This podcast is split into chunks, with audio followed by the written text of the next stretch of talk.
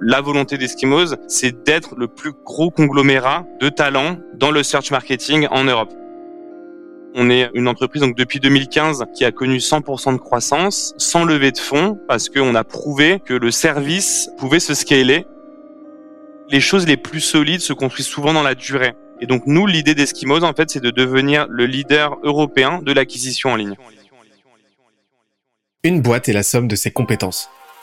Fais-la progresser et elle s'envole, laisse-la stagner et elle s'effondre. Et la meilleure façon de s'améliorer, c'est d'écouter ceux qui sont déjà passés par là. Les Jeunes Branches, c'est le podcast des entrepreneurs pour les entrepreneurs. Des entrepreneurs chez qui tout va vite, tout va loin, tout va fort. Et des entrepreneurs en quête d'humain, de croissance et de nouveauté. Au programme, des réussites, des échecs, des méthodes et surtout des tonnes d'apprentissages à appliquer le jour même sur ton projet. Alors, prépare de quoi noter et surtout, attention à la branche.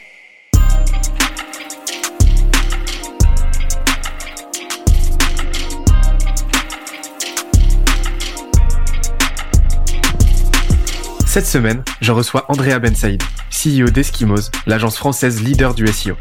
On a parlé des stratégies et des systèmes qui leur permettent de doubler leur croissance chaque année, de l'écosystème d'offres qu'ils ont bâti pour rendre leurs clients aussi satisfaits que comblés, et de tout ce qu'ils ont mis en place pour construire leur réputation d'experts incontestés de leur catégorie. Le tout avec ses meilleurs conseils et bonnes pratiques en marketing, entrepreneuriat, recrutement et personal branding. D'ailleurs, l'épisode est tellement dense qu'on en a fait un PDF récapitulatif. Pour l'obtenir, on se donne rendez-vous sur scalesia.co, s c a l e z i. Let's go. Et depuis le temps qu'on en parle, de, de, le faire ce podcast et puis même de parler, c'est la première fois qu'on s'appelle. Euh, super content de te recevoir pour euh, ce sixième épisode, Andrea. Pour la petite histoire, ça fait un moment qu'on qu'on se croise sur LinkedIn et puis après, à force de se croiser, on s'est mis à se parler en message privé. Et puis après, on s'est dit, ouais, ça serait bien qu'on se fasse un call. On s'est croisé quelques fois sur euh, Clubhouse à l'époque où Clubhouse euh, avait un peu euh, de buzz. Et, euh, et puis, bah, on parlait de faire ce podcast. Et en fait, on n'arrivait pas à s'organiser à cause de nos agendas de, de, de CEO ministériel. T'es la personne que j'ai le plus croisée sur euh, sur LinkedIn, je crois, et que j'ai pas encore rencontré. Donc euh, c'est énorme. Et, euh, et, et c'est vrai que Clubhouse, on avait essayé de de, de, de s'investir à fond dessus, mais je crois que c'était un pari pas très gagnant pour nous vu que les audiences sont assez sont sont vite se sont vite réduites presque à zéro quoi en peu de temps. Donc donc LinkedIn c'est mieux que mieux que Clubhouse finalement disons Clubhouse, euh, c'était sympa, c'était très sympa et, et, euh, et d'ailleurs j'avais bien aimé nos, nos échanges. Euh, après c'est sûr que euh, y a eu quelques évolutions entre temps. j'espère, j'espère de, de, tout cœur que ça va remonter pour eux, mais mais c'est sûr que là c'est grâce à LinkedIn qu'on a eu qu'on a pu faire faire voir le jour à ce premier échange. Et l'idée ça va être de, bah, comme d'habitude, de se donner le temps. Moi je suis très curieux de, de, de, voir ce qui se passe dans, dans, dans le cœur d'Eskimos. Tu le sais, je t'ai expliqué rapidement hein, la trame. On, on, on, aime bien, avec ce podcast, inviter des CEO pour comprendre comment ils ont fait grossir leur boîte, comment ils ont orchestré leur croissance et euh, pas seulement parler d'acquisition, pas seulement parler de commercial, de vente, etc., mais euh, utiliser notre méthodologie c'est Scalesia qui se structure en cinq piliers. Euh, donc le marketing, le, growth, le revenu, le product et le système entrepreneurial qui, orchestre tout ça pour comprendre bah, comment au final tout ça ça s'est fait. Moi d'abord j'aimerais bien savoir la jeunesse de tout ça, savoir bah, en savoir un petit peu plus sur ton parcours et ce qui t'a amené vis-à-vis de ce parcours à bah, lancer Eskimos pour euh, pour comprendre un petit peu bah, d'où tout ça ça te vient quoi. Bien sûr. Moi, j'ai un parcours euh, plutôt atypique parce que j'ai commencé en tant que freelance, en tant que consultant SEO pendant des années. Et euh, c'est ça qui est un petit peu marrant, c'est que euh, je suis devenu entrepreneur et j'ai développé Eskimos, mais ça m'a pris beaucoup de temps parce que en réalité, je suis resté freelance pendant 4-5 ans. je travaillais de chez moi. J'avais j'avais quelques clients tu vois mais euh, j'avais pas encore euh, peut-être la grinta ou je sais pas mais j'ai j'ai j'ai mis du temps. Euh, j'ai mis du temps. Alors parfois je regrette. Je me dis euh, c'était du temps de perdu. euh, cinq ans à rester chez moi plutôt que d'aller attaquer le marché à commencer à recruter des premières personnes et parfois je me dis que voilà les choses les plus solides se construisent dans la durée et finalement ces cinq ans c'est cinq ans où j'ai appris le métier et c'est ce qui m'a permis, quand j'ai vraiment attaqué, de maîtriser parfaitement le SEO. Mais voilà, c'est pour ça que j'ai, je trouve que c'est un peu atypique. C'est très rare une boîte qui commence par 50 freelancing dans le métier. Avant de recruter sa première personne. C'est en ça que je trouve, je trouve que c'est atypique. Et puis aussi, on est entre une entreprise donc depuis 2015 qui a connu 100% de croissance, sans lever de fonds. Et, et, donc on est aussi atypique, je pense, pour ça, parce qu'on a prouvé que le service pouvait se scaler donc euh, c'est intéressant parce que euh, on pense quand on pense scaling, on pense toujours euh, produit SaaS, mais en réalité le service peut se scaler grâce à des process internes, grâce à des méthodologies. et je sais que tu connais bien ça, donc c'est pour ça que ça va être intéressant, je pense, ce podcast aujourd'hui.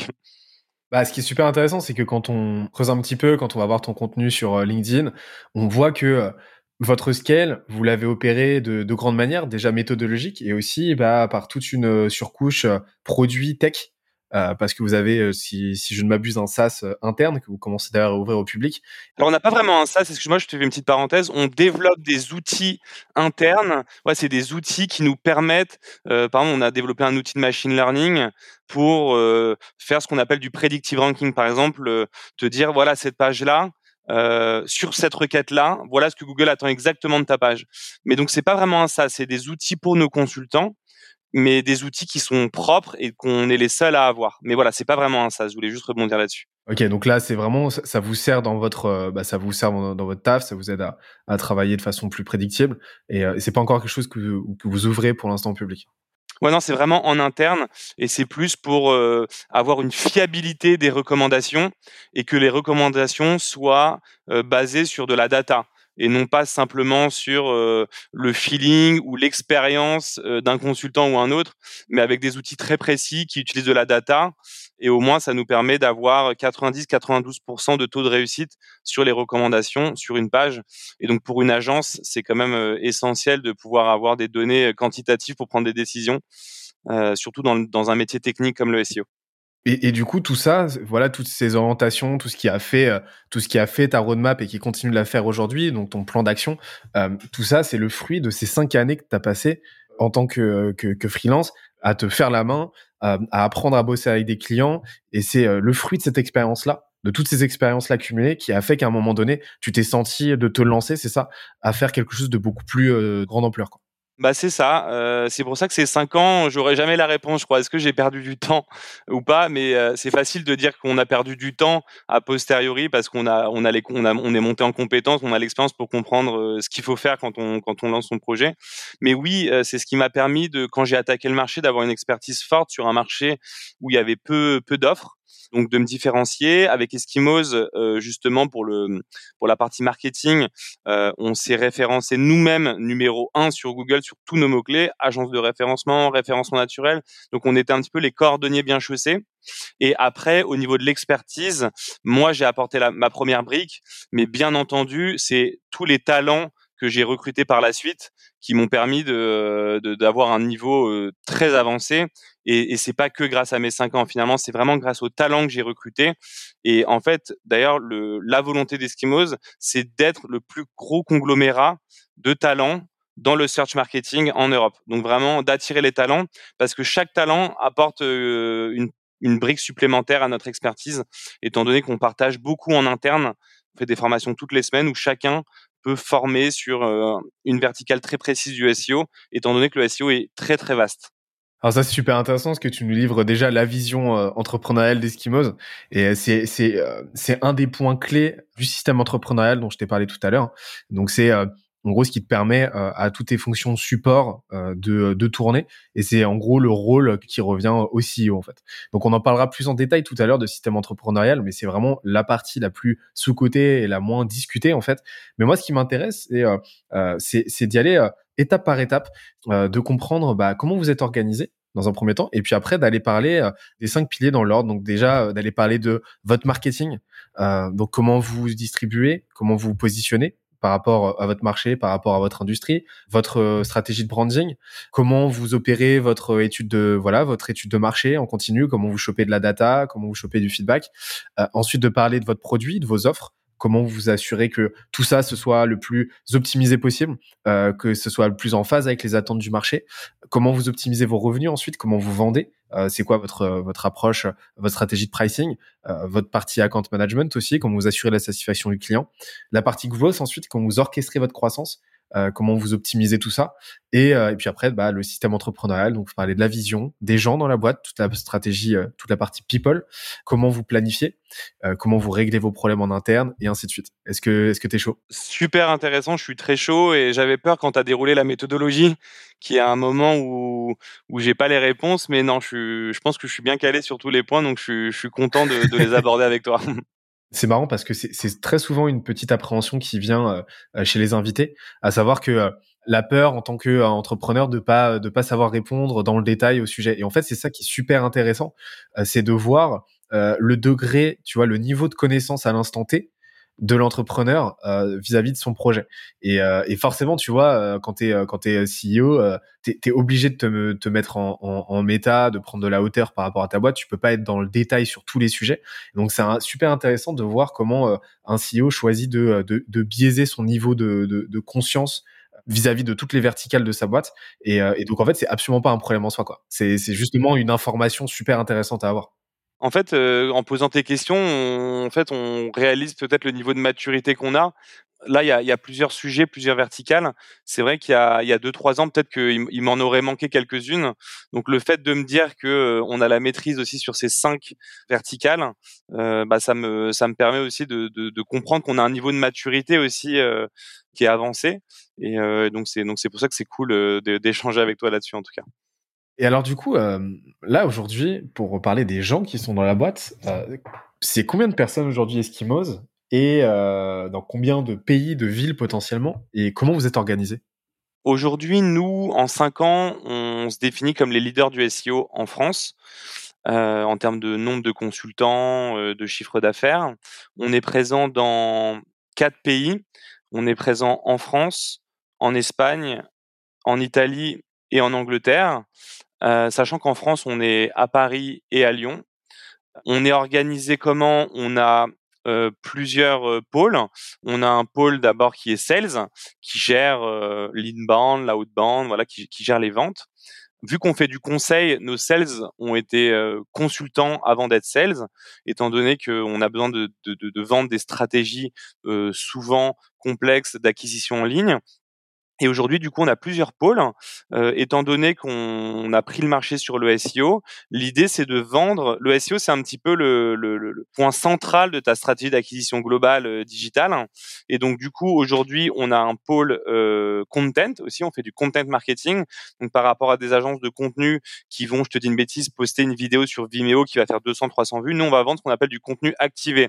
C'est-à-dire qu'en plus de faire la vidéo, on va l'activer derrière pour s'assurer qu'elle soit bien référencée sur les moteurs de recherche et qu'elle ait de la visibilité pendant plusieurs années. Euh, on a un pôle euh, du coup euh, paid où là on va faire tout ce qui est Google Ads et Social Ads. Et enfin euh, un pôle qui va être sur toute la partie data tracking. Et donc nous l'idée d'Eskimos en fait c'est de devenir le leader européen de l'acquisition en ligne.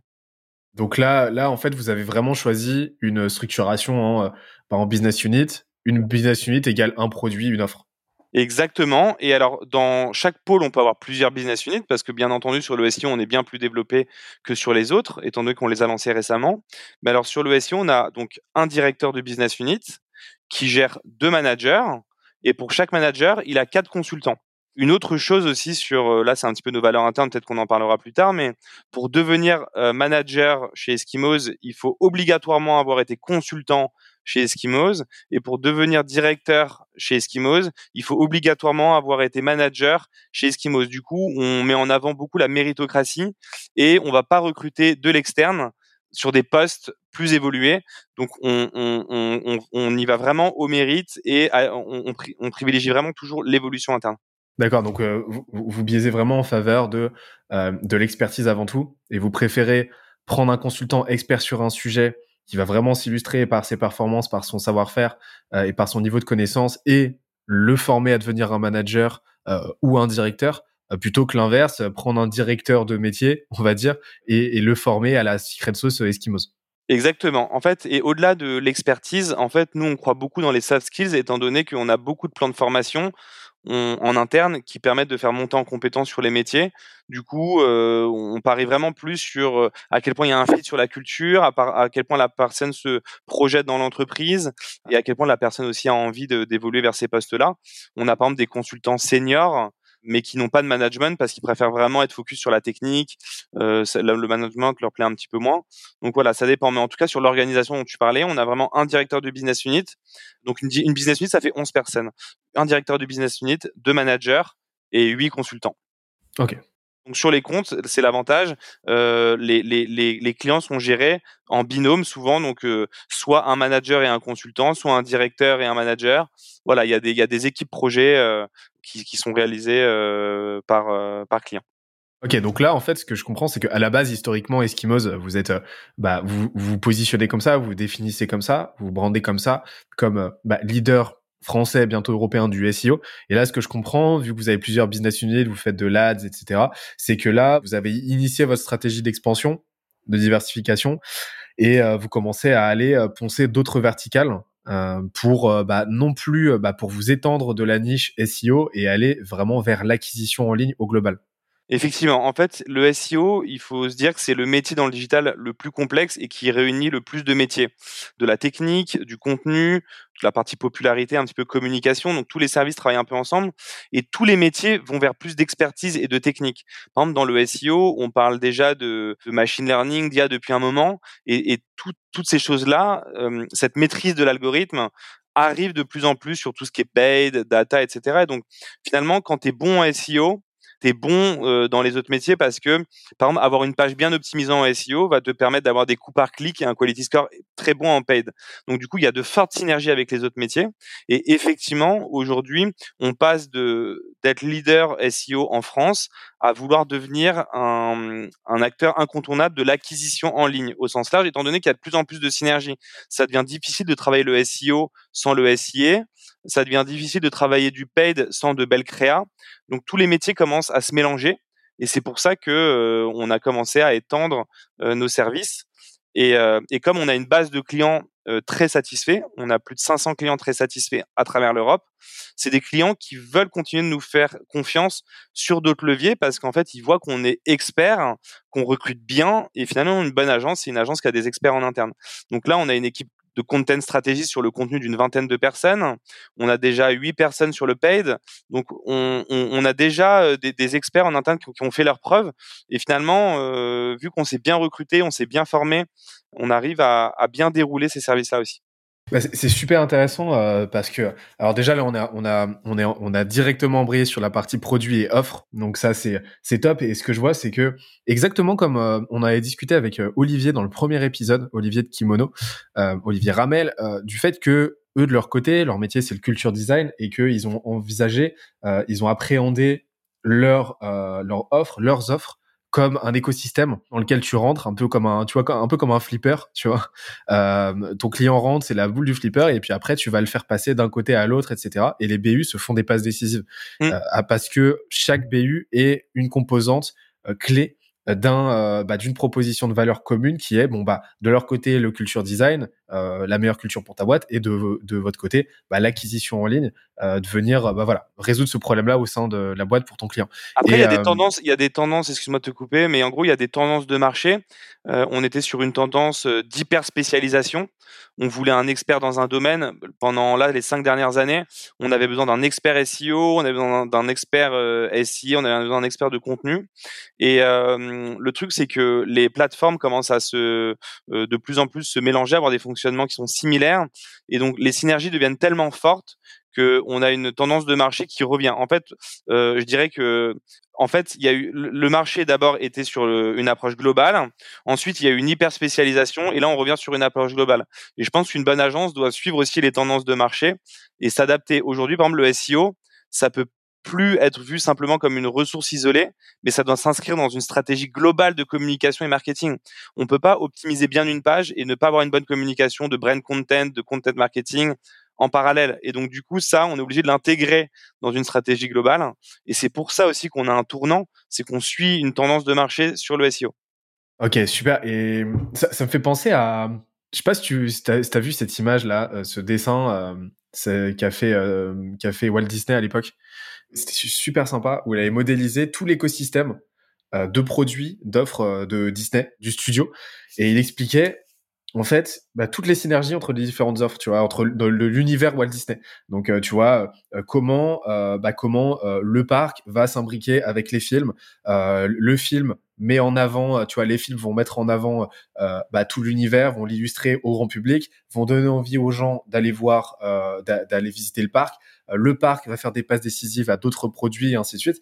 Et, euh, en fait, c'est un petit peu, euh, si, on, si on extrapole, c'est un petit peu la même mécanique produit que vous avez que vous avez initié chez chez Eskimos avec cette idée bah, d'un écosystème où bah, le client rentre et puis ensuite vous êtes là, vous êtes là en embuscade sur tous les sujets et après les BU vont pouvoir bah, faire ce qu'on appelle du cross-sell, donc se faire des passes décisives pour bah, euh, bah pour euh, bah, bah, pour continuer d'aider le client à approfondir ces différents canaux d'acquisition et à prendre le contrôle sur le sujet quoi. Et en fait, on a une approche, euh, en fait, de manière macro. En fait, nous, on est une agence de service.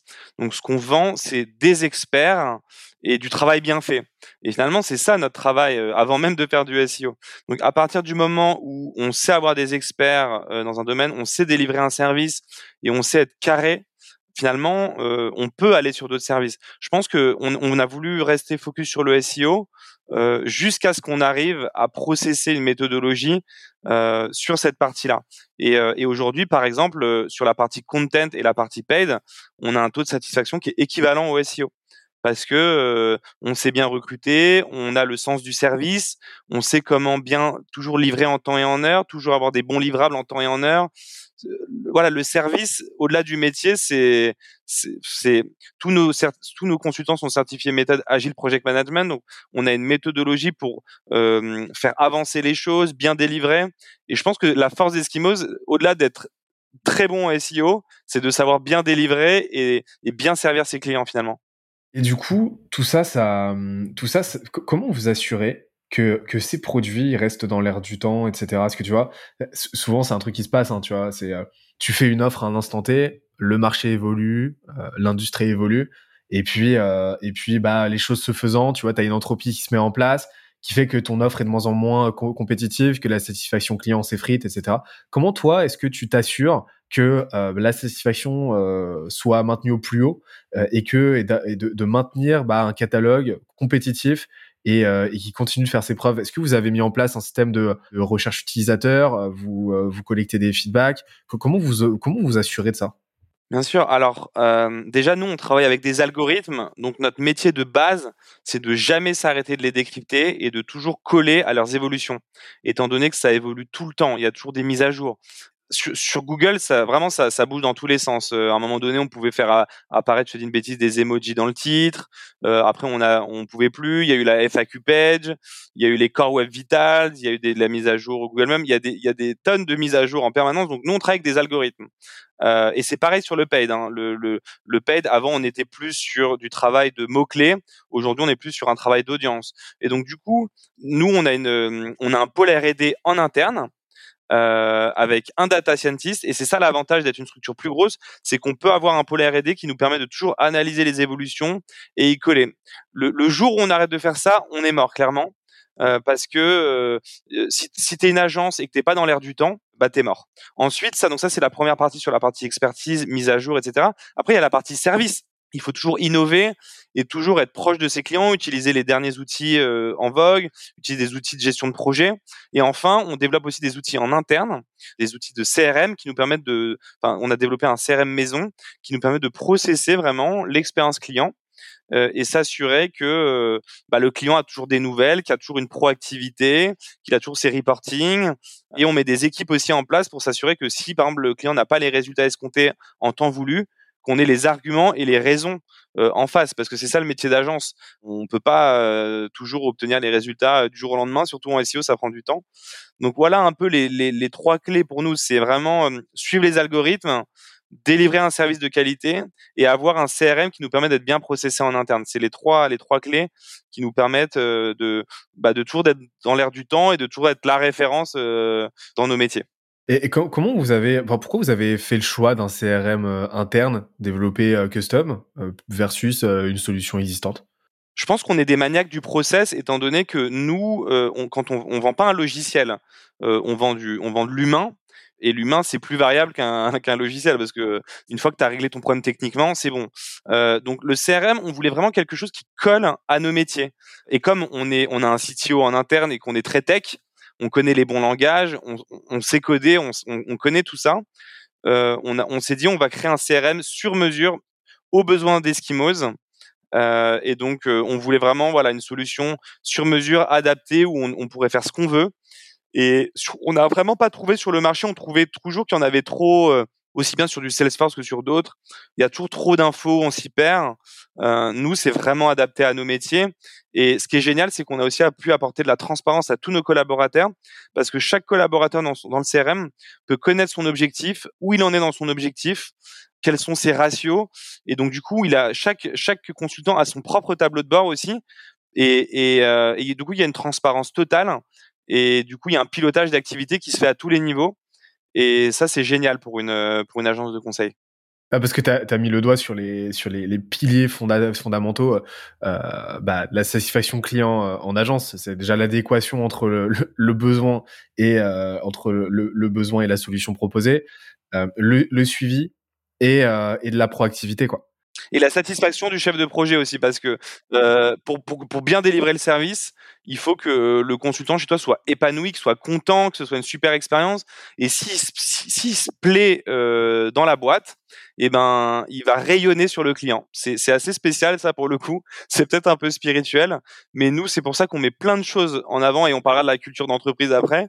Mais on met plein de choses en place pour que les collaborateurs d'Eskimos soient tellement satisfaits que quand ils servent le client, bah, c'est avec le sourire, avec la passion. Et, et ça, les clients le, le ressentent bien. Et, et ça, finalement, c'est pas quelque chose qui se processe euh, avec un CRM, c'est plutôt avec la culture d'entreprise. Ça, c'est encore euh, une autre verticale du coup. Et on en reparlera tout à l'heure parce que la, la, partie culture, elle fait, elle est, elle est, elle est, euh, elle fait partie intégrante du système entrepreneurial que j'arrête pas de teaser depuis tout à l'heure. Mais, euh, mais sur cette partie produit, est-ce que tu as quelqu'un en interne qui est en charge de, euh, bah, voilà, du product en tant que tel, ou est-ce que c'est quelque chose qui est un peu dilué? Alors, on a mis ça en place récemment, mais surtout suite à l'internationalisation, parce qu'avant on était, on avait plus de proximité, c'était beaucoup plus simple pour suivre les process. Aujourd'hui, vu qu'on est présent dans plusieurs pays avec des langues différentes, on a des postes euh, qu'on a créés d'ailleurs récemment.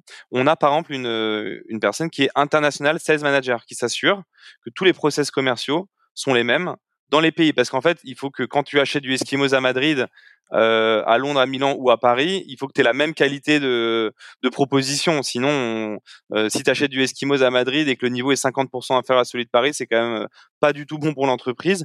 Donc pour les process, on a voulu vraiment consolider ça suite à l'internationalisation.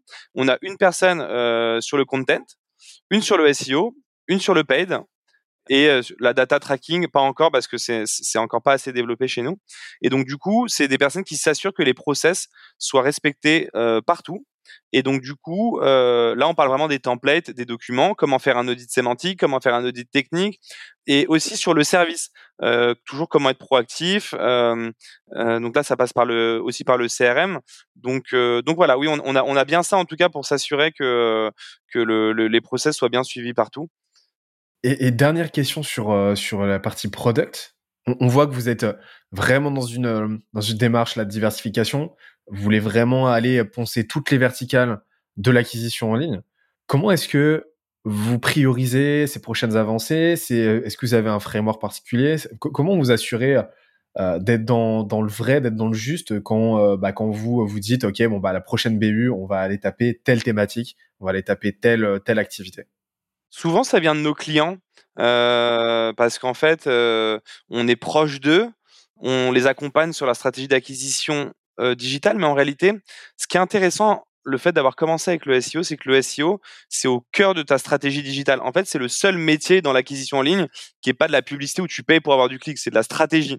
Donc, au niveau du conseil, je dirais qu'on est les plus hauts placés parce que euh, on, est capable de parler euh, sur est-ce que tu as du stock ou pas sur des produits, euh, quelle nouvelle gamme de produits tu vas lancer. Enfin, on est vraiment sur la partie vraiment stratégique.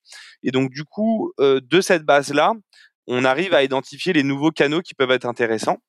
Et euh, après, il faut savoir que le SEO, le SEA, il y a beaucoup de synergies, donc on, on les travaille depuis toujours. Finalement, on a toujours fait euh, du paid, donc c'est dans notre ADN. Donc finalement, on se diversifie pas tant que ça parce que euh, aujourd'hui, on fait du content marketing et le content marketing est au centre des stratégies SEO. Et le paid euh, ne peut plus travailler sans le, le SEO et le contenu. Donc finalement, tu vois, c'est pas pour nous des nouvelles verticales. On se lance dans un nouveau marché, un nouveau métier. Ça se travaille de la même manière avec des mots clés, des landing pages. Euh, donc finalement, euh, tu vois, c'est pas vraiment quelque chose de nouveau pour nous. Ça se travaille de la même manière. Nous, l'objectif, c'est d'avoir en tout cas les meilleurs experts en interne. C'est comme ça que tu délivres de la qualité. Et donc nous, on préfère passer plus de temps par à, à, à lancer une business unit, mais s'assurer à la fin qu'on ait que des experts qui soient motivés et qui délivrent bien. Et en fait, c'est par la satisfaction client par notre réputation que nos clients finalement nous donnent de plus en plus de leviers. Et c'est comme ça, euh, c'est finalement en gagnant leur confiance par notre sérieux, notre rigueur, que finalement ils nous attribuent tous les leviers in fine. Tu mets le doigt sur un truc euh, extrêmement important, c'est le fait que euh, une collaboration, la vente, le marketing, c'est avant tout quelque chose de, je le dis tout le temps, mais de relationnel beaucoup plus que de transactionnel. Et donc, on, voit que tu as vraiment à cœur de projeter ce temps long là au sein de tes collaborations et de te dire euh, l'important c'est pas la le premier devis, c'est pas le premier contrat signé, c'est le deuxième, troisième, quatrième, le dixième en fait.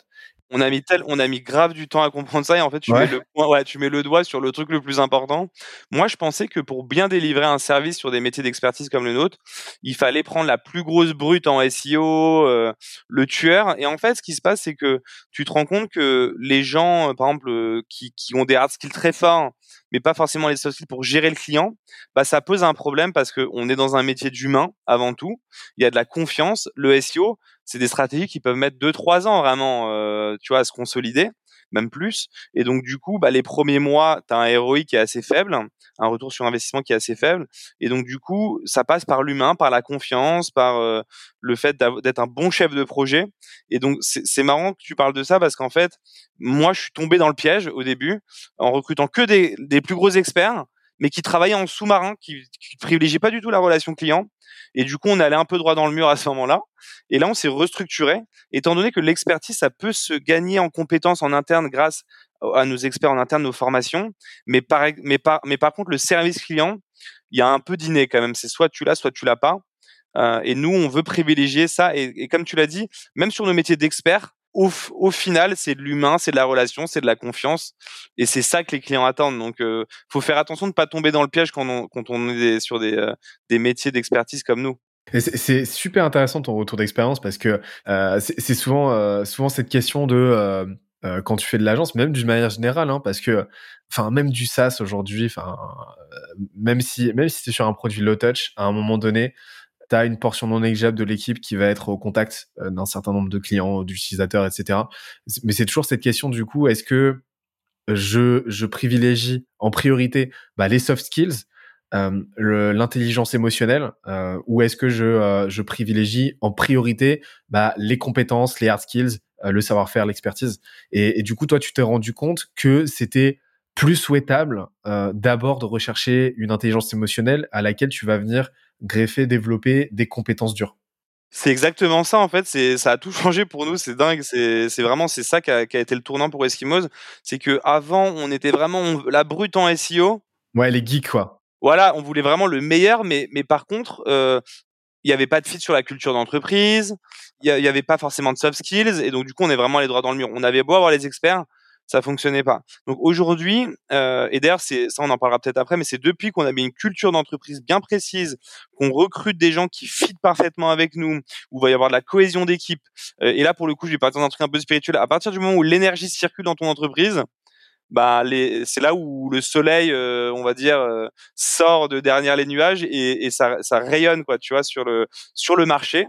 Et, euh, et, donc du coup, les gens veulent postuler chez toi. Et pour une agence de conseil, attirer les meilleurs talents, c'est ce qui fait que tu vas pouvoir proposer à tes clients derrière les meilleurs experts. Et donc nous, voilà, tout a changé depuis qu'on a arrêté de vouloir absolument l'expert. Mais finalement, aujourd'hui, on a des, des, des, gens qui sont tout aussi bons, voire meilleurs, parce qu'ils sont passionnés, ils fitent bien avec nous, ils veulent aller plus loin. Et finalement, ça, ça, ça permet d'avoir une meilleure expertise au final. Donc effectivement, c'est le piège dans lequel il faut pas tomber. C'est-à-dire qu'en gros, je, sens, dis-moi si je psychologise un petit peu trop, mais je sens qu'il s'est passé un truc dans ta tête en tant qu'entrepreneur il y a cinq ans. C'est que à l'époque, tu étais freelance, donc tu étais vraiment dans ce game de l'expertise. faut que je sois expert. On m'appelle parce que je suis expert, parce que je suis un geek du SEO. Euh, je suis bon là-dedans et, euh, et, et, finalement, peu importe le reste. Euh, et donc, forcément, tu étais dans cette logique au début de, de, de, dire je vais me scaler en tant que personne, en tant que freelance, et je vais monter une équipe, un peu un collectif, en fait, où voilà, je vais attirer des geeks comme moi, des experts, des brutes comme moi. Et, tu t'es rendu compte que cette approche en collectif, sans liant qui va être ta culture, euh, qui va être ta vision, etc., ça colle pas. Et, euh, finalement, bah, ce tournant, il s'est opéré il y a, cinq ans. Euh, quand tu t'es dit on va on le truc et maintenant on va réfléchir pas en pas en, conglomérat mais en collectif on, va réfléchir en équipe en, en, team et on y va comme ça quoi c'est exactement ça. En fait, bon, ça fait pas 5 ans, mais ça fait plus, trois 3 ans. On ça a mis du temps à venir. La culture, ça a été, bon, déjà, au début, on pensait que c'était du bullshit, et puis quand on a compris qu'il y avait un vrai intérêt, là, fallait la définir et la mettre en place. Donc, il y a eu un chemin qui a été assez long, mais mais mais exactement, en fait, le problème, c'est que moi, j'avais des, j'avais des biais qui étaient super forts.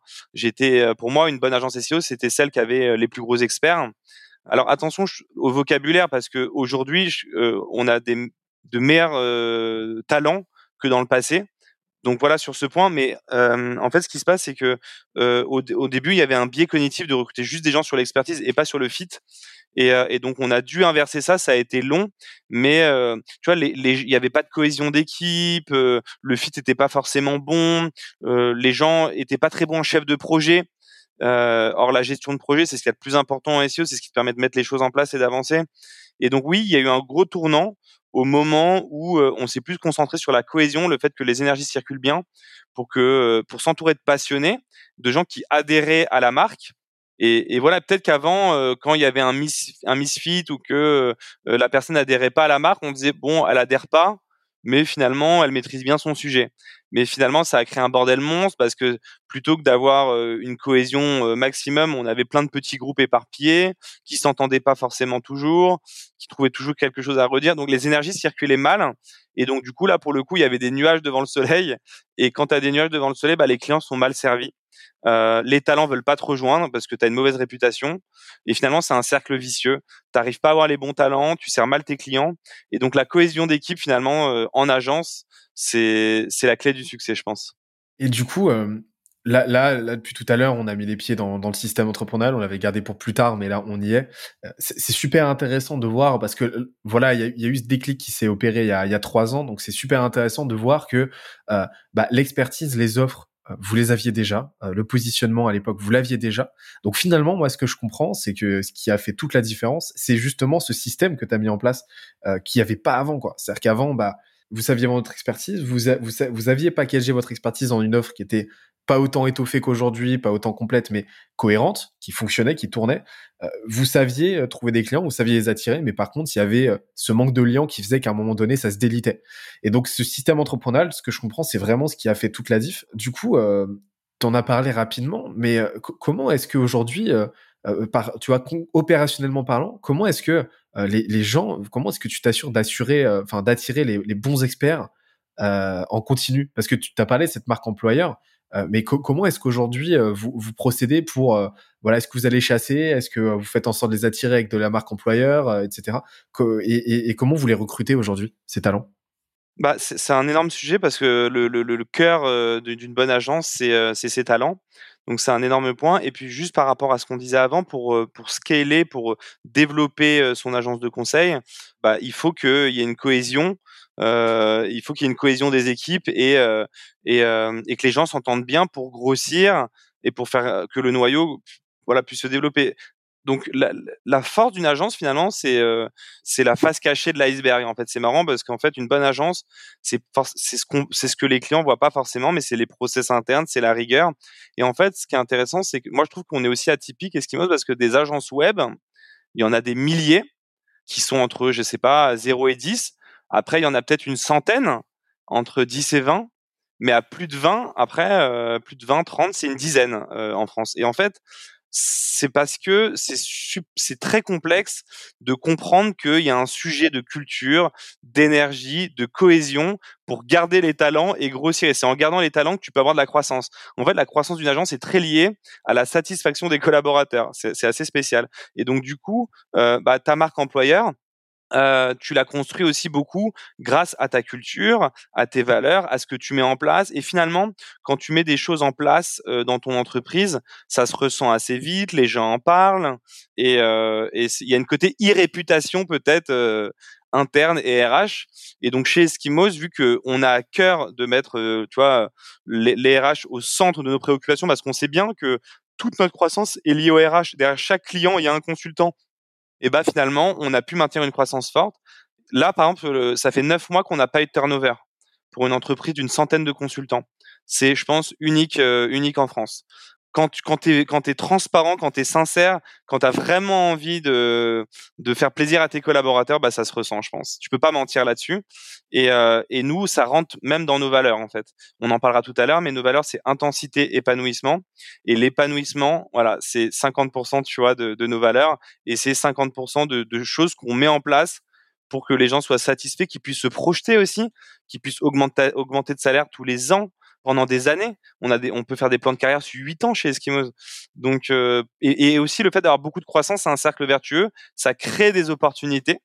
Euh, et ça, on en parlera tout à l'heure, mais je te donne aussi une petite chose qui est intéressante. Chaque collaborateur chez Eskimos peut travailler de n'importe quel bureau euh, qu'on a en Europe, quand il veut, où il veut, le temps qu'il veut.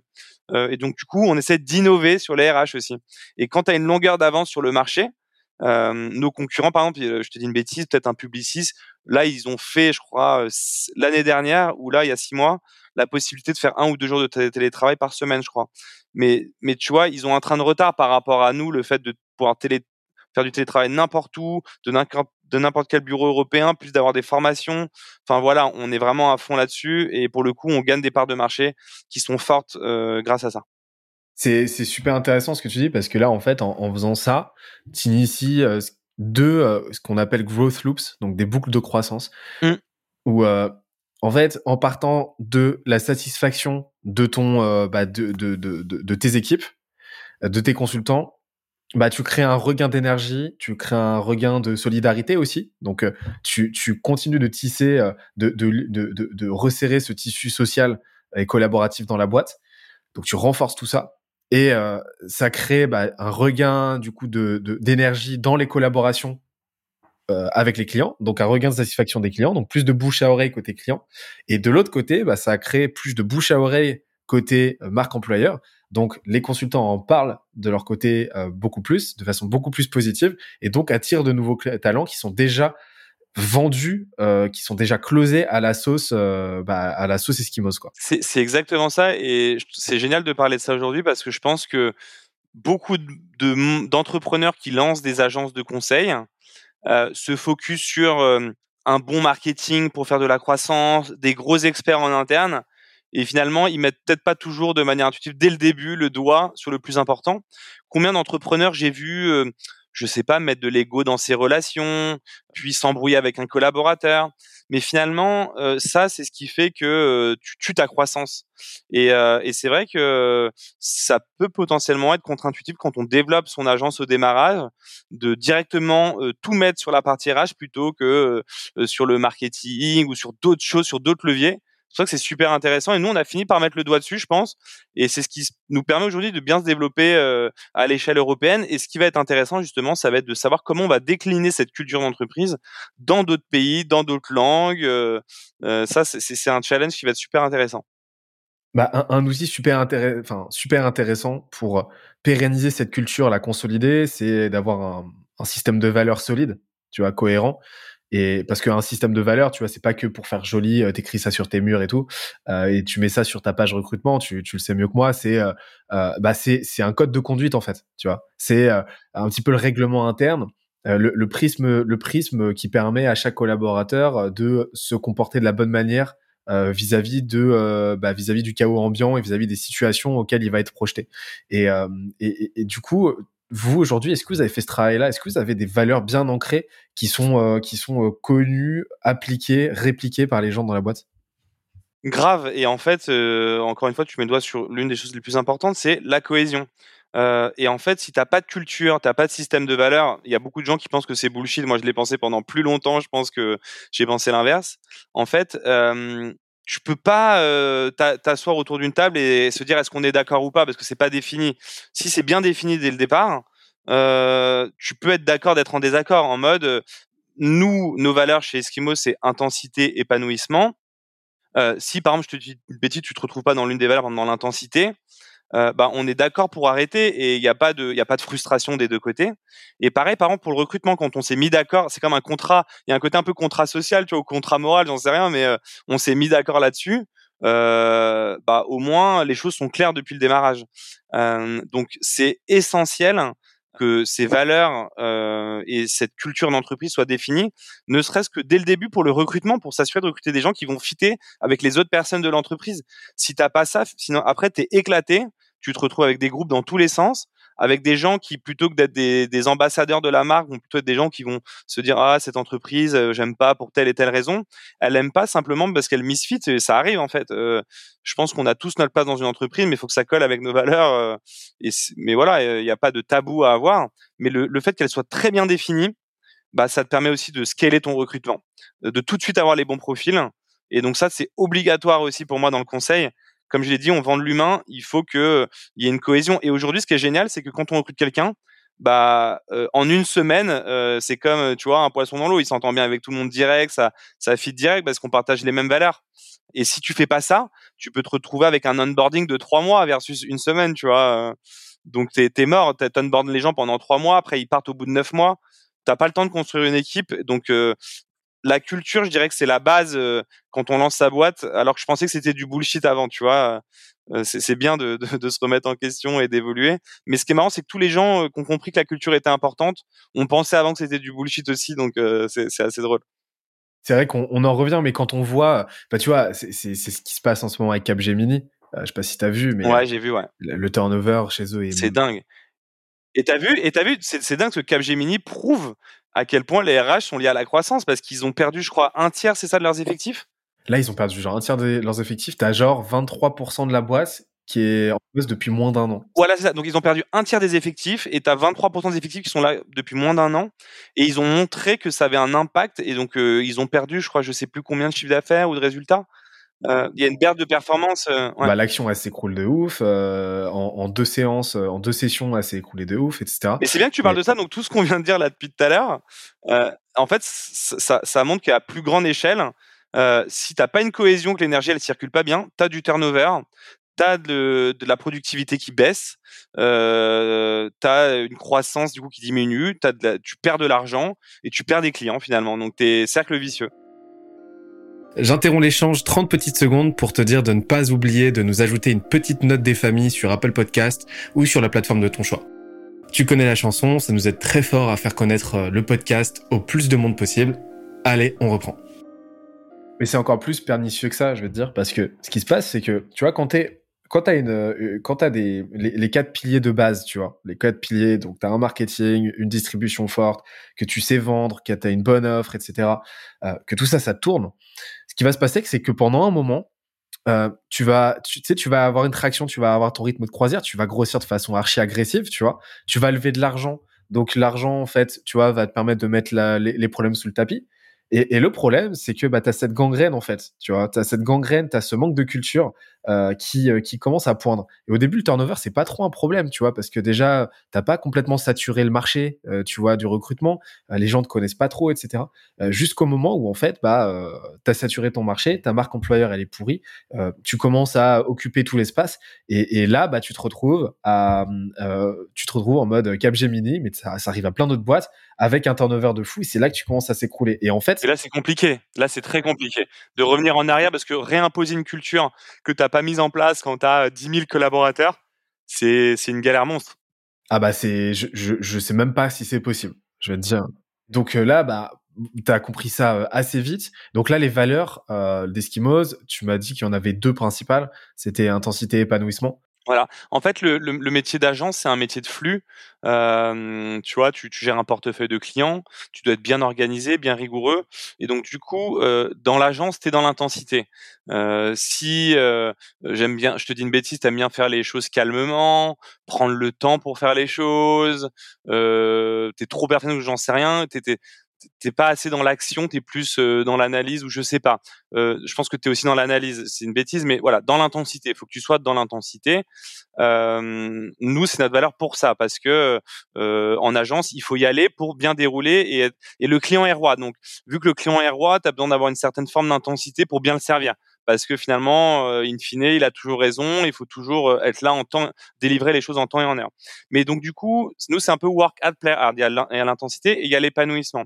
L'épanouissement, c'est pas euh, aller boire des verres et s'amuser avec les les, hum, les collègues. C'est l'épanouissement. Comment tu peux te développer de manière professionnelle et personnelle. Et donc pour ça, on met plein de choses en interne je te dis une bêtise, on a mis par exemple une coach, euh, une coach euh, qui, qui, nous coûte extrêmement euh, cher pour le coup, mais qui est rentable et avec laquelle tu peux faire des séances et tu peux challenger euh, des problématiques. Ça, pour, le coup, ça rentre dans l'épanouissement. Euh, l'épanouissement, ça passe par, euh, on s'est mis en place, on a mis en place des cours d'anglais, on a mis la possibilité de se certifier en méthode agile project management, on a mis en place euh, un système qui s'appelle Vendredi où tu peux faire euh, partie d'un programme associatif. Et donc l'épanouissement, c'est plus par devenir meilleur sur tes soft skills, sur tes hard skills, mais voilà, t'améliorer en tout cas pour que quand tu es passé par Eskimos, bah, trois ans après, tu es devenu meilleur euh, professionnellement. Et donc voilà, donc c'est intensité, épanouissement, et donc du coup l'intensité, c'est un peu voilà ce que tu donnes pour les clients, pour l'entreprise.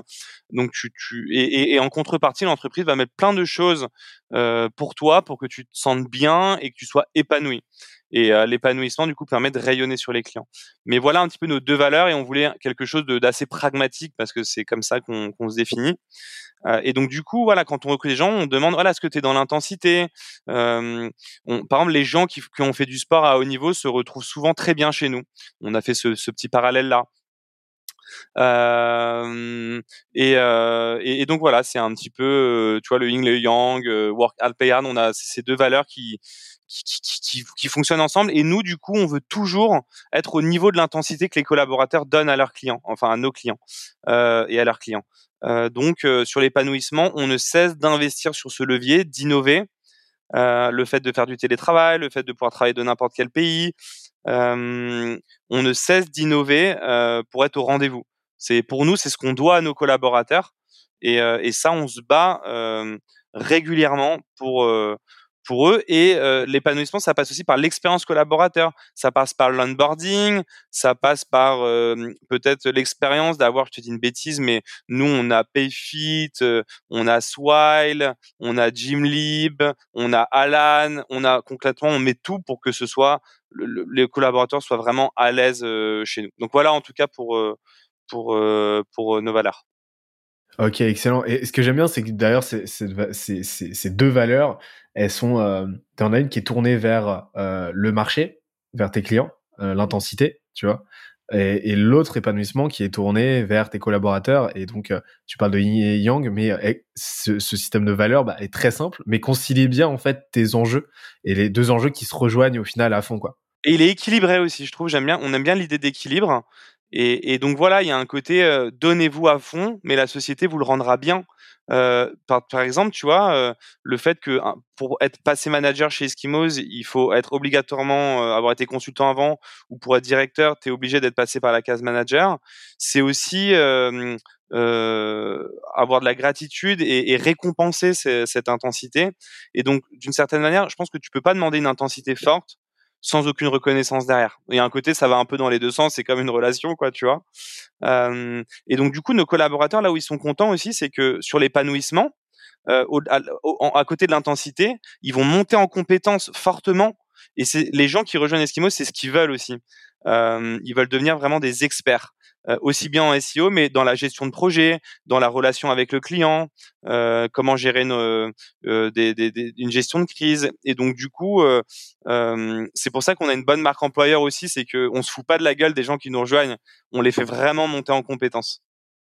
Et alors, cette intensité, comment elle se traduit opérationnellement? Parce que intensité, tu vois, dans beaucoup de boîtes, ça va être le couvert un petit peu politiquement correct de tu vas faire des heures pas possibles, tu vas avoir des objectifs euh, inatteignables et euh, tu vas te cramer. Comment est-ce que du coup tu arrives à concilier bah, l'intensité l'épanouissement justement sans tu vois ouais sans ouais sans nuire à l'épanouissement non mais en fait ouais, en fait c'est parce qu'il faut bien définir le mot je pense intensité c'est pas vraiment sur les horaires c'est vraiment l'intensité que tu mets dans ton travail la, la passion à quel point tu kiffes ce que tu fais à quel point tu es, intense dans ce que tu fais est-ce que tu as vraiment envie que ça marche pour ton client? C'est un truc un peu plus deep en fait. C'est c'est euh, voilà à quel point tu es intense dans ton travail et finalement c'est lié à ce que tu kiffes ce que tu fais. Euh, et donc du coup c'est pas du tout sur les horaires. Il y a, très peu de gens qui font plus d'horaires euh, chez nous. Euh, mais voilà, est-ce que tu as de l'intensité, l'intensité aussi dans, le fait d'être proactif avec le client? Est-ce que tu vas l'appeler, lui envoyer des mails? Est-ce que tu as envie que ça marche? Voilà, est-ce que tu es dans es dans cette intensité là où tu es dans quelque chose d'un peu plus plan-plan, un peu plus calme, et on critique pas. Il y a plein de postes où ça demande d'avoir un peu plus de recul. Nous, on veut de l'intensité dans la relation avec le client. On veut que tu sois intense dans la manière de communiquer avec lui, de l'appeler, d'être en contact avec lui. Si tu l'appelles qu'une fois tous les trois mois, ça marche pas, tu vois. Donc voilà, c'est plus cette intensité-là euh, euh, dans, dans, le fait de délivrer du service de qualité. Tu as vraiment envie que ça marche pour ton client et ça te tient à cœur. C'est cette intensité-là. En fait, c'est vraiment une intention, quoi c'est vraiment une, ouais, c'est vraiment une intention finalement. Mm. Ok, et donc c'est vraiment une intention qui va euh, qui va driver euh, qui va driver tout le monde et qui va euh, qui va emporter le client parce que le client se sent un petit peu happé dans un truc en mode waouh c'est des ouf ça va super vite ils me tiennent au courant tout le temps ils me donnent plus d'informations que j'en ai en fait vous vous surdélivrez on surdélivre en fait. Et par exemple, je fais une bêtise, euh, ça je sais pas si légalement j'ai le droit de le dire ou pas, mais on a des consultants euh, qui envoient un petit euh, WhatsApp le dimanche parce qu'il a vu qu'il y avait un mot-clé qui avait augmenté pendant le week-end. C'est des trucs toutes bêtes, mais ça tu l'as par ta culture d'entreprise. parce qu'il est intense, parce qu'il est passionné, parce qu'il aime la marque et parce qu'il veut vraiment que ça marche pour le client et parce qu'il est sincère avec son client, et ben finalement lui envoyer un WhatsApp le dimanche parce qu'il a performé, c'est parce que c'est une victoire aussi pour lui. Et, et, et quand tu es sincère avec tes clients comme ça, euh, bah, franchement, euh, il, il, t'ouvre les portes après. Franchement, il est chaud pour bosser avec toi parce qu'il voit que tu es chaud pour, le, pour, pour y aller avec lui et que tu es, un vrai partenaire finalement. Tu pas dans une relation client-fournisseur, tu es genre vraiment euh, un, partenaire, tu fais partie de l'équipe. Mais alors ça justement, ça c'est un, ça nous fait une transition toute trouvée vers vers la partie vente, tu vois.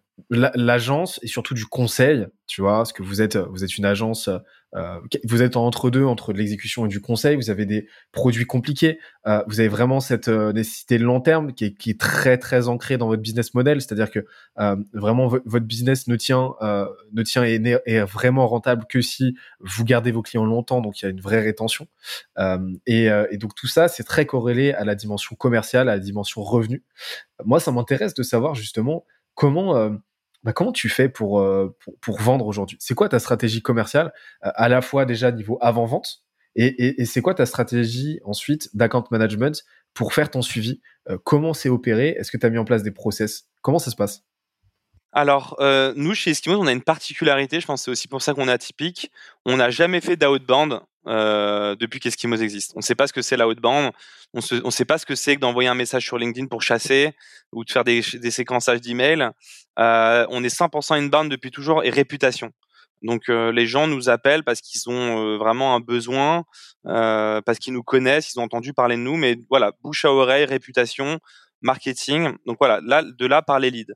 Ensuite, euh, vu qu'on vend du conseil, on vend pas un, un, produit, donc on vend des stratégies complexes d'acquisition avec de la technique, euh, du marketing, de la communication, du contenu. C'est des stratégies qui sont assez complexes. Donc nos sales ont été consultants avant d'être sales et nos sales euh, ne vendent euh, euh, jamais seuls. Ça veut dire qu'ils vont se faire accompagner par un expert. par exemple, je te dis une bêtise sur un projet où la personne voudrait être accompagnée sur du SEO, du paid et du content. En fait, le commercial va bâtir la pro, la, le, le, pré-audit. Nous, on fait un pré-audit toujours gratuit où on analyse, on fait des, des, des quick wins un petit peu pour montrer notre expertise, montrer qu'on a déjà vu les bons problèmes. en main dans la main avec un expert SEO un expert paid et un expert content. Et donc, du coup, ils vont faire cette propale à quatre de manière collégiale ce pré-audit et ils vont aller la défendre ensemble. Et donc du coup, on est vraiment sur de la stratégie, du conseil. Euh, c'est pas du tout voilà les budgets, etc. On est vraiment dans de l'analyse technique. Voilà, voilà les quick wins qu'on a ressortis. Voilà ce que nous on pense être euh, la bonne idée pour vous accompagner. Voilà. Et euh, donc du coup, ce qui est bien, c'est que les, les, prospects peuvent déjà voir l'équipe projet aussi. Ça permet de voir l'équipe, euh, le fit pardon entre l'équipe projet et les équipes euh, côté annonceur. Une fois que c'est signé, il y a une phase d'audit. donc il y a pas mal d'audits. Il y a des audits sémantiques pour connaître le champ sémantique à travailler, des audits techniques pour s'assurer que le code est bien Google friendly, répond bien aux mises à jour de Google régulières, audits de concurrence pour voir qu'est-ce que les concurrents font, est-ce qu'ils ont fait des bonnes choses, des choses moins bien, qu'est-ce qu'on peut prendre de chez eux. Euh, voilà, euh, des audits de performance. Maintenant, tu vois, on va faire des audits par exemple de Core Web Vitals. C'est les nouveaux euh, les nouveaux outils que Google met en place pour analyser les sites. Donc, il y a de plus en plus d'audits à mettre en place. On fait les donc on, on fait les, les, les recommandations. Euh, les équipes euh, clients les mettent en place et ensuite on fait un point de recettage pour s'assurer que toutes nos recommandations ont bien été mises en place. Ça c'est sur le premier mois. Ensuite à partir du deuxième mois on va partir plus sur une mission fil rouge où là tous les mois on va faire du contenu, euh, du netlinking donc des backlinks pour pousser le site, du consulting et du reporting sachant que ça c'est sur le SEO, mais on fait exactement la même chose sur le paid. On va challenger les campagnes, on va faire des créas, mais en tous les cas, à la fin de chaque mois, on fait un point reporting pour montrer ce qu'on a fait avant, euh, est-ce qu'est-ce qui a fonctionné, qu'est-ce qui a moins fonctionné, qu'est-ce qu'on va faire le mois prochain? Et donc là, on a bouclé la boucle après du moment où on a eu le lead à l'exécution, et voilà. Donc là, en, en gros, est-ce qu'il y, y, a des commerciaux, c'est ça, au début? Ouais. Euh, qui sont là pour euh, bah, qui sont là pour signer le premier contrat. Et après en fait l'account management le suivi euh, le, le, repeat il va se faire vraiment mm, bah ça va être ça va être intégré au conseil en fait c'est ça. C'est voilà. Alors euh, le, le, le, commercial ne sort pas de la boucle parce qu'il peut rester sur des sujets commerciaux. Je te dis une bêtise. Tiens, on s'est rendu compte que ça serait bien de créer 10 pages de contenu sur ces mots clés là. C'est un besoin commercial euh, et la relation client aussi. C'est important de pouvoir avoir un, un tierce, un peu comme un arbitre pour, pour, demander au client est-ce que ça se passe bien avec ton consultant, tu vois? Euh, parce que si ça se passe pas très bien, tu vas pas dire à ton consultant tu me fais chier. Euh, donc, le, donc le commercial va rester dans la boucle tout au long du projet sur des sujets de satisfaction, de relation, de suivi commercial pour s'assurer qu'il n'y ait pas de couac et que le client est bien délivré. Et là, pour le coup, on est sur le sujet de satisfaction client. Donc tous les mois, au début, puis ensuite tous les trois mois, euh, le commercial va faire un, point avec les équipes, avec le, les clients, pour s'assurer qu'on délivre bien par rapport aussi au contrat, euh, qu'il n'y ait pas eu de couac. Et euh, nous, l'idée, c'est d'être proactif aussi sur la partie commerciale.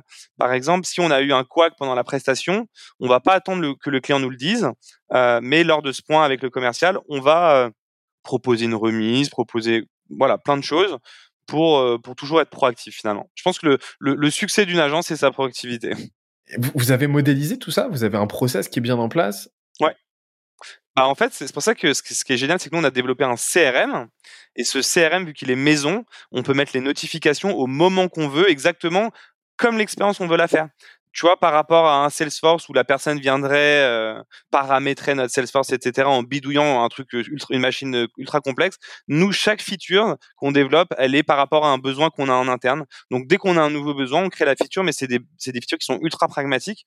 Et donc, du coup, on a un suivi ultra précis des événements qui sont faits.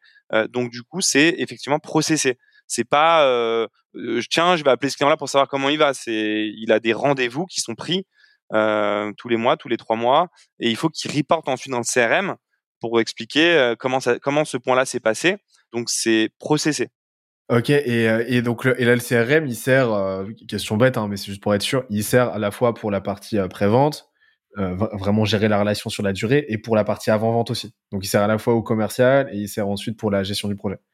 Exactement. En fait, le commercial, il passe par le CRM et une fois qu'il a fait la vente, il le met dans le CRM et ensuite les, les, les consultants récupèrent ce projet-là et donc du coup, ils le voient dans leur interface.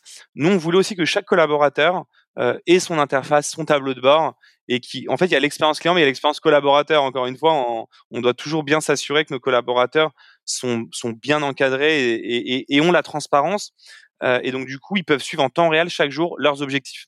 Et, euh, et comme ça, ils savent où ils en sont euh, dans leurs objectifs. Et euh, tu vois, c'est aussi bien pour eux parce que euh, quand tu veux, par exemple, une réévaluation, par exemple, de ton salaire, bah, c'est bien de savoir toi-même aussi à quel moment c'est le meilleur moment d'y aller. si je pense que tu es à, à 50% de ton objectif, je pense que tu vas pas aller taper à la porte pour être augmenté. Par contre, si tu es à 150%, tu sais que tu carbures bien, que tu apportes plus à la, la, boîte que ce que tu devrais, bah là, tu peux aller demander une réévaluation. Et nous, par rapport à la prise de décision aussi, pour garder une agilité, euh, on est capable d'augmenter des gens très vite et d'agir vite aussi par rapport à, cette, à cette donnée. Donc voilà, vu qu'on est sur des métiers qui sont très axés sur la donnée, on, est capable de pouvoir prendre des décisions assez rapidement euh, euh, de manière quantitative. Euh, bah écoute, là sur la partie euh, sur la partie euh, commerciale, je pense qu'on a je pense qu'on a fait le tour, mais à, la base, sur, les premières sur les premières voilà années euh, d'Eskimos. Au début quand vous étiez là vous commencez à être nombreux donc mais mais quand vous étiez voilà moins de 10 à l'époque comment vous opériez vous avez est-ce que tu as fait le choix rapidement d'avoir un commercial ou est-ce que tu as, as, géré la partie commerciale vous la gérez entre vous entre consultants pendant un moment? C'est quoi votre philosophie par rapport à ça quand vous êtes lancé? Moi j'ai très vite euh, processé. Pour te donner un ordre d'idée on était genre 6 8 et j'avais déjà ma, ma directrice du content, mon directeur technique, mon head of sales et, euh, et déjà mes premiers consultants SEO qui deviendraient mes managers et mes directeurs plus tard. Donc en fait très vite moi j'ai posé une organisation claire et précise pour euh, encore une fois scaler et me développer euh, avec des pôles quoi. Donc tu vois depuis toujours en tout cas j'avais cette idée d'organisation et de pôle. Ok donc très vite tu t'es dit voilà fini de jouer on met en place des process ça, suffit quoi. Ouais, et puis on a, on a, on a très vite compris que euh, au début on voulait un petit peu tout faire, par exemple euh, 50% consulting, 50% sales, et on s'est rendu compte que là où t'es bon, c'est quand tu fais un truc et que tu le pousses à fond et que tu fais que ça. Pareil, c'est vrai qu'il y a plein, plein d'entrepreneurs qui hésitent à faire le choix du sales euh, parce que ils peuvent le vendre eux-mêmes, parce que c'est du conseil, on peut le faire. Mais finalement, au bout d'un moment, si tu veux te structurer et bien vendre, il te faut un, il te faut quelqu'un sur cette verticale et, et que ce soit un pôle dédié. Euh, écoute, top. Moi, je te propose de, de basculer euh, maintenant sur la partie euh, marketing de votre côté. Je pense qu'on va, pas, on va avoir pas mal de choses à dire. Pour te dire, euh, le marketing, tel qu'on l'entend chez, chez, chez Scalesia, c'est pas euh, que de la distribution, de l'acquisition, tu vois. Euh, c'est, c'est, ça, c'est un petit peu le bras armé, en fait, des autres composantes de ton marketing qui vont être bah, ton positionnement. Tu vois, comment tu te positionnes par rapport au marché, par rapport à l'industrie, auprès de tes clients et de tes concurrents? Ton branding, tu vois, ton image de marque, comment tu l'échafaudes, euh, comment tu t'assures que les gens euh, parlent de toi euh, tel que tu as envie qu'ils parlent de toi, euh, qu'ils associent ta marque aux bons, aux bons mots, aux bons éléments de langage, euh, et toute la partie étude de marché, tu vois, pour être tenu à jour, tu vois, pour, pour rester dans l'air du temps. moi, je te propose qu'on commence sur la partie positionnement. Qu'est-ce que tu peux me dire sur cette partie-là? Parce que j'ai plein de choses à dire. Ouais, bah justement, je, je me doute bien et donc je te, je te laisse le mic franchement j'ai plein de choses à dire parce qu'on a toujours eu une sensibilité très forte euh, sur le marketing. Et en fait ce qui se passe c'est que moi quand j'étais consultant en freelance j'avais déjà cette sensibilité du marketing en me disant en créant une marque en créant une mascotte même si j'étais freelance derrière la marque ben ça me permettrait de grâce à la publicité au branding de partir dans un champ beaucoup plus large de pouvoir raconter exactement ce que je voulais et c'est pour ça que le marketing moi me passionne parce que tu peux aller vraiment sur des notions qui sont plus fortes. Aujourd'hui, les gens achètent plus des produits ou des services, ils adhèrent à des valeurs, ils adhèrent à une culture, ils adhèrent aux gens qui y a derrière. On le voit de plus en plus dans le e-commerce. Tous les succès du e-commerce dernièrement, c'est des gens euh, qui ont euh, incarné leur boîte, qui ont mouillé le maillot et on achète, euh, euh on achète leurs produits parce qu'on adhère euh, à leur culture. Et donc du coup, pour la pour la petite histoire sur sur Eskimos, pour aller encore plus loin, la mascotte, c'est un truc qui est universel qui fonctionne depuis la nuit des temps. On l'a vu avec le bonhomme Michelin, par exemple. C'est un truc qui est super fort en marketing et qui reste. Et donc j'aimais bien cette idée d'une mascotte. C'est très rare d'avoir une mascotte finalement. Et mais mais franchement c'est c'est de la bombe je trouve parce qu'encore une fois tu peux raconter l'histoire que tu veux, tu peux la mettre en scène. Euh, et donc une mascotte s'insère parfaitement dans une stratégie marketing parce que tu peux lui faire raconter beaucoup plus de choses euh, qu'une personne et aller dans, dans le champ du rêve finalement. Et alors Eskimos, pourquoi? Parce qu'en fait Google a fait des mises à jour qui ont été très fortes, notamment une mise à jour qui s'appelait Google Pingouin. Et en fait, euh, on voulait rester dans l'univers du pôle Nord et dans l'expertise. Et on aimait bien. Euh, au, au, début, Eskimos était une société qui était spécialisée uniquement en pénalité Google. Euh, on aidait les entreprises qui perdaient 80% du trafic Google du jour au lendemain à les remettre sur des bons rails. Et donc du coup, voilà, on a surfé sur, euh, on voulait montrer la proximité avec Google et l'expertise. Donc c'est ça notre euh, notre branding depuis toujours, notre positionnement, c'est les experts de Google qui maîtrisent l'algorithme et qui sont spécialistes. si tu cherches un expert dans le domaine, euh, il faut que tu passes par Eskimos et on voulait vraiment que quand tu penses SEO, tu penses Eskimos. Donc voilà un petit peu la genèse et, euh, et l'histoire d'Eskimos. Et, euh, et, donc du coup, on a fait une stratégie de content. On a écrit des articles de blog assez pointus et les gens retenaient la mascotte au, fil, au fur et à mesure des années. Et aujourd'hui, en France, quand tu penses SEO, tu penses Eskimos, je pense. Bah, c'est super intéressant parce que là on voit que euh, on voit à quel point le positionnement et euh, la stratégie de marque, donc le branding, ce qu'on appelle le branding, sont sont sont, sont reliés parce que tu t'es vraiment dit euh, voilà, on veut se positionner par rapport à un échiquier concurrentiel, etc. Mais on veut se positionner aussi dans la psyché de notre audience en tant que la boîte la plus corrélée au SEO euh, au référencement. Et, euh, et, et c'est super euh, et, en plus ce que j'aime bien c'est l'homophonie tu vois les similarités tu vois sonores entre Eskimos et SEO c'est bête hein mais ça c'est dingue ouais. Eskimos SEO c'est exactement la même prononciation tu sais que tu sais que neurologiquement c'est un vrai cognitivement pardon c'est un vrai impact. Et, et, et au niveau de ta stratégie de, de marque aujourd'hui du coup comment est-ce que tu tu vois euh, ça, une fois que tu as choisi ce positionnement, euh, que tu t'es dit, euh, OK, on va partir là-dessus, comment est-ce que tu t'es dit, OK, voilà, maintenant, on va appréhender le chantier, notre branding comme ça? Comment est-ce que tu t'es dit, comment est-ce que tu as appréhendé la construction de votre marque? Bah, c'est sûr qu'elle a évolué au fur et à mesure des années. Et voilà, ce, que je voulais te dire, c'est que le, marketing était d'autant plus important pour nous qu'en agence de conseil, on n'est pas forcément vu en mode fait, on a beaucoup parlé levée de fonds, on a beaucoup parlé startup, on a beaucoup parlé French Tech.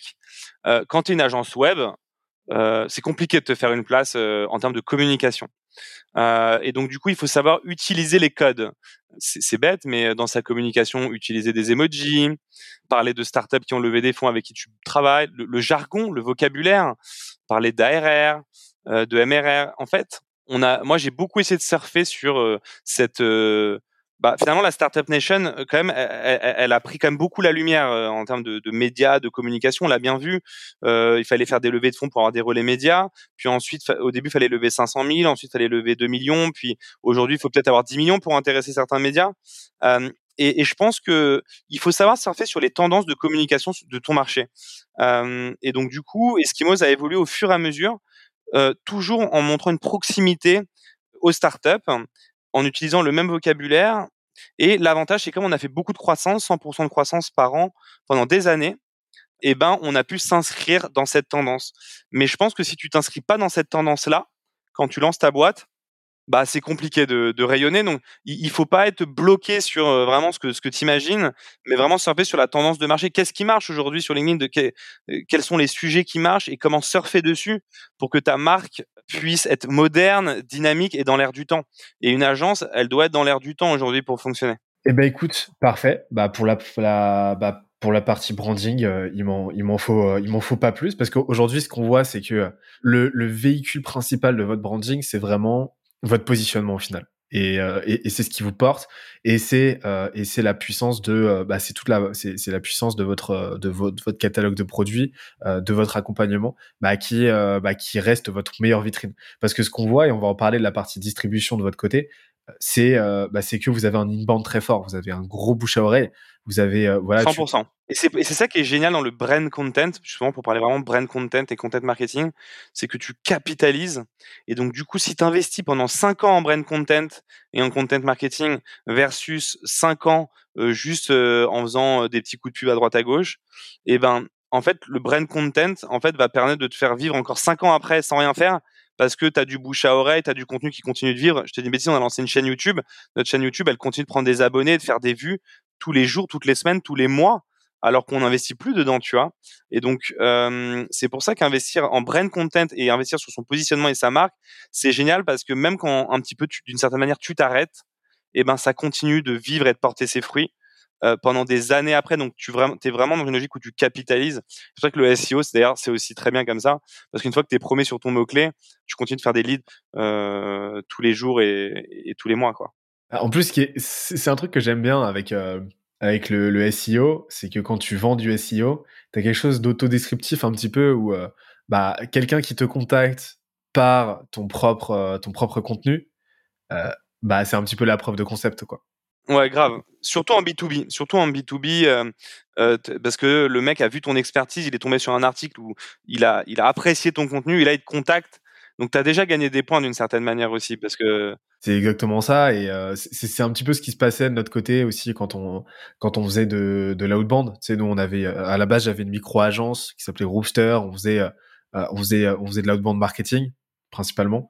Et, euh, et, et, au début, bah, nous, on utilisait euh, l'outbound du coup pour aller chercher nos clients. À l'époque, on faisait pas de contenu et, euh, et c'était euh, c'était c'était du pain béni parce que tu les avais au téléphone et tu leur disais ouais ok, tu te poses la question de mes compétences. par quel biais on est en train de discuter là? Mmh. Et puis c'est parti quoi. Donc donc super super intéressant et, et, donc en fait là, là aujourd'hui, ce que je vois c'est que donc t'as as cette partie là distribution au sein de ce continuum de la distribution, tu as euh, votre SEO, donc votre propre référencement à vous, euh, mais aussi tu as, une grosse partie personal branding de ton côté. Ouais, moi j'ai la particularité d'avoir investi aussi en personal branding euh, et donc du coup, bah, comme on se le disait tout à l'heure, moi j'ai voulu incarner la société, j'ai voulu mouiller le maillot. je trouve que voilà, quand on est entrepreneur, à un moment donné, faut faut sortir, faut voilà, faut faut mouiller le, le t-shirt, faut faut aller faire des podcasts, faut aller faire des interviews, faut se montrer pour que les gens puissent humaniser aussi. Euh, c'est aussi pour humaniser ouais, la, la, société. Euh, et donc du coup, grâce à ce personal branding, ça me permet de pouvoir euh, accroître aussi mon réseau, euh, de rencontrer des nouvelles personnes, et du coup, en élargissant ce réseau, de d'avoir d'autant plus de, de notoriété euh, sur le sur le marché. Donc euh, effectivement, on a aussi cette particularité où moi je poste sur LinkedIn depuis cinq ans toutes les semaines, sans sans jamais louper une seule semaine. Je suis un des premiers, je pense, à avoir investi sur LinkedIn euh, en France à, ce point-là. Et donc du coup, ça me permet aujourd'hui de faire les plus gros reach en France autour du marketing digital sur LinkedIn. Donc forcément, ça c'est de la publicité organique aussi pour l'entreprise. Et c'est pour ça que d'ailleurs on, on, a un budget marketing qui est presque proche de zéro euh, pour acquérir des clients parce que c'est que du bouche à oreille, de la réputation et de la visibilité organique. Et euh, niveau attribution, euh, tu estimes à combien à peu près la portion, voilà, le, le, le, voilà le, le, le, le, ratio entre tes différents canaux? Bah, C'est difficile de savoir vu que tout vient du bouche à oreille, de l'inbound et de la notoriété un petit peu. Euh, on n'arrive pas à tracer finalement. Ouais, c'est compliqué. Euh, vous posez pas nécessairement la question en call, etc. avec les clients? Non, on le pose pas forcément. Euh, non, encore une fois, voilà, c'est notre particularité. Euh, euh, on a un petit peu ce luxe, j'ai l'impression quand même que les clients viennent à nous naturellement. Mais c'est vrai que peut-être c'est dommage certains clients qui nous connaissent pas ou qui ne viennent pas à nous par le bouche à oreille. Bah, on va pas vers eux et donc peut-être qu'ils nous ils ne connaîtront jamais cela mais voilà, c'est un choix de, de se concentrer plus sur notre expertise, euh, notre service, que euh, d'aller chercher des nouveaux clients, étant donné qu'on en gagne vraiment relativement assez. Et, tu as mis le doigt sur un truc super intéressant tout à l'heure, c'est sur euh, l'importance de considérer l'effet cumulé quand tu te lances en contenu en général et sur un réseau social. C'est-à-dire que Ouais, aujourd'hui, je suis assez impressionné. Je te le disais tout à l'heure avant de lancer l'enregistrement du de, de, de, la vélocité de la portée de tes posts. C'est-à-dire que euh, je vois que tes posts prennent très très vite, très très fort. Euh, en plus, euh, voilà, sans parler de ton, de, ton, de ton audience qui est quand même assez large, tu as quand même un nombre de followers qui est, pas mal du tout. mais, mais on voit en fait cet effet cumulé là où bah, non seulement les utilisateurs te connaissent, voilà, ça fait des années que tu accompagnes leur quotidien parce que tu publies très régulièrement depuis très très longtemps. Donc tu as vraiment créé une proximité, une relation parasociale très forte avec euh, les utilisateurs de LinkedIn. Euh, toi aussi, bon bah, as capitalisé sur euh, sur tes expériences. Là, en gros, tu sais clairement ce que tu fais. Et, et en plus de ça, bah, l'algo te connaît, te met en avant. Et c'est là que je vois que tes posts prennent très très vite. C'est-à-dire que si on doit donner des chiffres, en général, un post qui prend bien, qui prend très très bien, même sur la première heure, va prendre en termes de likes parce que c'est c'est pas c'est pas la panacée, hein, c'est pas la fin en soi, mais c'est un indicateur, c'est l'indicateur le plus euh, le, plus prédictible euh, et, le, plus le, le, plus visible en tout cas de, de, de la portée d'un poste et de la réussite d'un poste. Bah un très bon poste va prendre entre 2 et 3 likes par minute sur la première heure, c'est ce que j'ai observé. Mais toi, assez régulièrement, tu fais exploser le compteur quoi et tu vas monter, euh, tu vas monter sur du 4, 5, 6 likes par minute. Quoi. Ouais, en fait, ce qui se passe, c'est que moi, donc, comme je te dis, ça fait 5 ans que je poste toutes les semaines. Donc, il faut savoir que même les gens les plus connus aujourd'hui sur LinkedIn, je ne sais pas pour t'en citer peut-être deux, Ruben et, Tayeb et Grégoire Gambato, qui sont les deux un petit peu aussi, qui sont assez présents, que, je connais bien. eux, ils ont dû commencer il y a, je te dis une bêtise, trois ans et demi. Donc déjà, moi, j'ai un an et demi où j'étais vraiment tout seul, quoi, parce que c'est vraiment ceux qui sont arrivés juste après. Donc cinq ans que je poste toutes les semaines, que je réponds aux gens aux commentaires de manière personnalisée, que je réponds aux messages et que je rencontre des gens du réseau LinkedIn, ben physiquement. Euh, je vais prendre un café, on se connaît. Et, et quand on se connaît, ben on, se commande plus facilement les posts, on se like plus facilement parce qu'on se connaît finalement. Donc et, donc finalement, j'ai un peu fait tout ce qu'il fallait pour avoir un réseau solide euh, sur la plateforme. Et, euh, et le fait aussi, je te dis une bêtise, de que quand une personne commente un mes posts et que et qu'elle est sûre d'obtenir une réponse, euh, ça la chauffe peut-être beaucoup plus facilement pour euh, se lancer parce qu'elle elle est sûre que je vais lui répondre et qu'on va échanger. Euh, mais donc aujourd'hui, j'ai un reach qui est important et, et, qui continue de croître massivement. Donc, donc LinkedIn, c'est clair que c'est une belle source de visibilité pour moi et Eskimos. Euh, donc là, clairement, tu es en train de dire que euh, euh, si, si tu, n'avais pas eu cette personal brand, ton acquisition aurait pas explosé aussi fort, quoi. Ça dépend sur quelle typologie. Parce que quand on est arrivé premier partout sur Google, on a quand même fait mouche. Les gens nous ont contactés. Euh, il y avait un petit peu ce côté, je cherche une agence SEO, je vais la tester un peu sur Google pour voir si elle vaut le coup. Mais non, LinkedIn m'a apporté un nouveau réseau, peut-être plus de, de, de grands comptes, des startups, euh, une autre visibilité.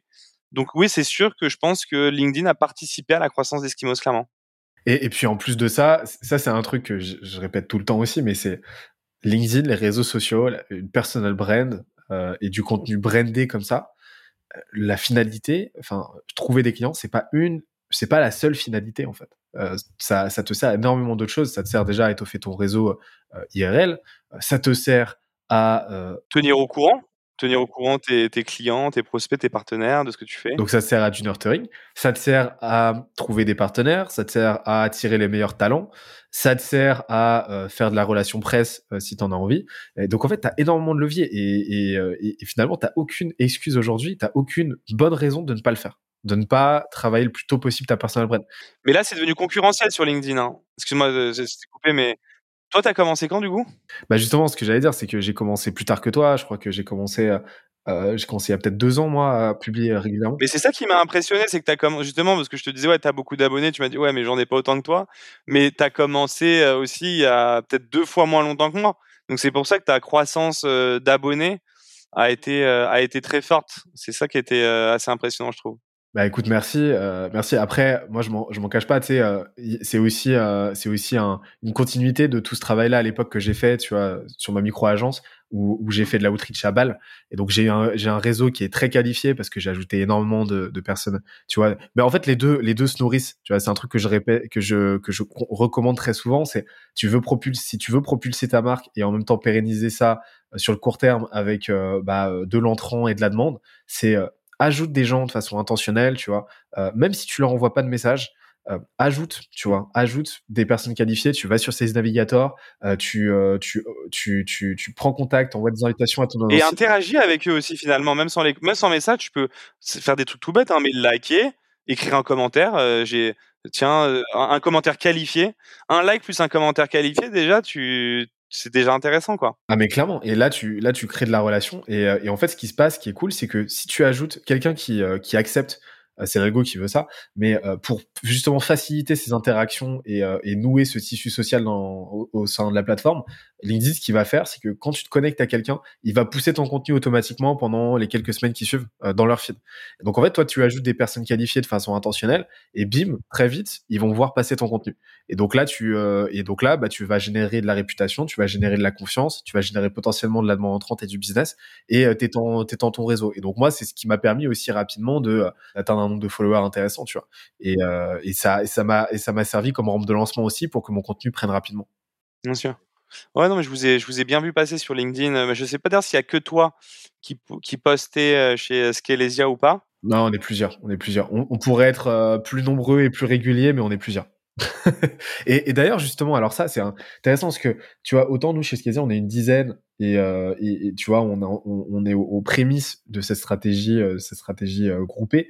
Mais toi, de ton côté, vous êtes dix fois plus nombreux. Ouais.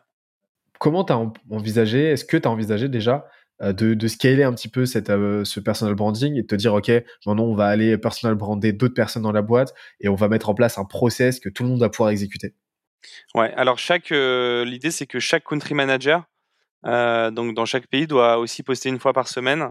Ok, ah donc c'est un KPI c'est devenu une règle en tout cas d'être présent sur LinkedIn. On doit également tous avoir les mêmes photos de profil, les mêmes couvertures pour montrer qu'on est une équipe soudée et qu'on est en bloc et ça on fait on fait mouche. Et parfois on fait des opérations euh, coup de poing. Là par on a lancé un truc qui s'appelait un jour un stage il y a pas longtemps et toute l'agence a, a, posté sur LinkedIn euh, sur la semaine euh, le même post tu vois. Donc on est capable d'être agile et que tout le monde passe d'un coup. Donc on est bon pareil on pourrait s'améliorer là-dessus aussi. Puis à un moment donné on peut pas non plus forcer trop les gens sur LinkedIn. Mais il y a cette culture du LinkedIn en tout cas cette culture d'aller sur LinkedIn, de voir ce qui se passe, de liker, de faire des posts. Euh, on, voilà, toute l'agence est sensibilisée à ça.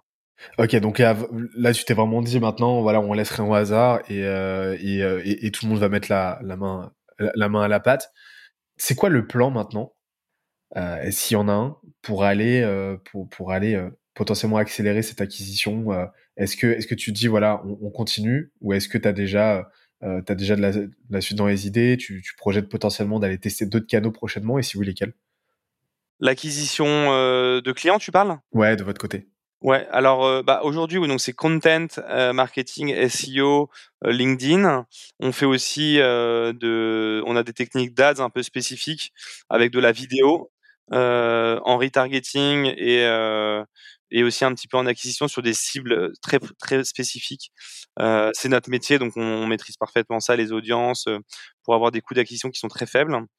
Et vous le faites que sur de l'audience tiède, tiède ou chaude en retargeting? Ouais. Ok. Et, et ça fonctionne, ça fonctionne très bien. On a un petit peu une recette qui fonctionne bien quand même. Euh, on est capable, par exemple, pour te donner un ordre d'idée, d'arriver dans un pays et pour très peu de budget, générer 50, 100 litres par mois sur, on peut le faire sur n'importe quel pays euh, du monde, quoi. Hein. C'est pas mal. Et du lead euh, vraiment qualifié un... Et du lead qualifié, ouais. ouais du lead qualifié. Ouais. Intentionniste ou Ouais, ouais, non, du lead qualifié. Ouais. Là, je te parle de lead qualifié 50-100 euh, pour un budget relativement faible. C'est bon. Et euh, relativement faible en termes de fourchette, ça représente quoi? Moins de 10 000 euros par mois. Ok. Pour un panier de moyen de votre côté qui est de combien? Pour, pour une première commande? Ça dépend des pays, pour le coup, ça peut vraiment beaucoup varier, mais tu peux compter 30 000 euros annuels? Ok, ouais, donc tu fais vite euh, avec un taux de closing pas dégueu, tu ouais, tu t'y retrouves très très vite. Et, et, votre LTV, je sais pas si vous l'avez calculé. La LTV pour pour vulgariser, enfin pour euh, pour euh, pour préciser, c'est la lifetime value, donc c'est le, le, le le montant global euh, le montant moyen que représente une collaboration avec euh, euh, avec un client. Alors si dans le CRM on a on a l'onglet LTV effectivement et on a LTV du coup en, valeur donc le, le, montant en euros de la LTV mais on l'a aussi en durée on a les deux. Et après on différencie les raisons de départ d'un client.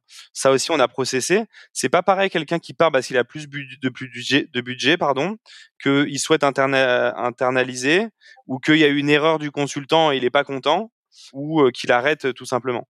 Donc du coup, on différencie les raisons aussi déjà.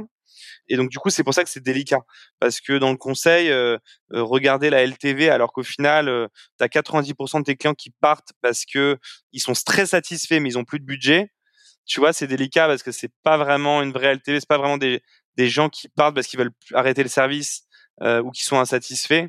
Donc nous, on est plus sur une approche qualitative par rapport à ça. Mais on calcule quand même la LTV euh, qui est dans notre CRM. C'est l'avantage d'avoir un CRM. Il faut avoir une analyse précise du churn. Je trouve qu'il y a trop de gens qui disent on a tant de churn, mais ça veut rien dire en fait. Ça veut rien dire. Et puis, tu as des, as des, as des boîtes, euh, tu as, as des typologies de business qui vont être par définition sujettes à un churn plus élevé.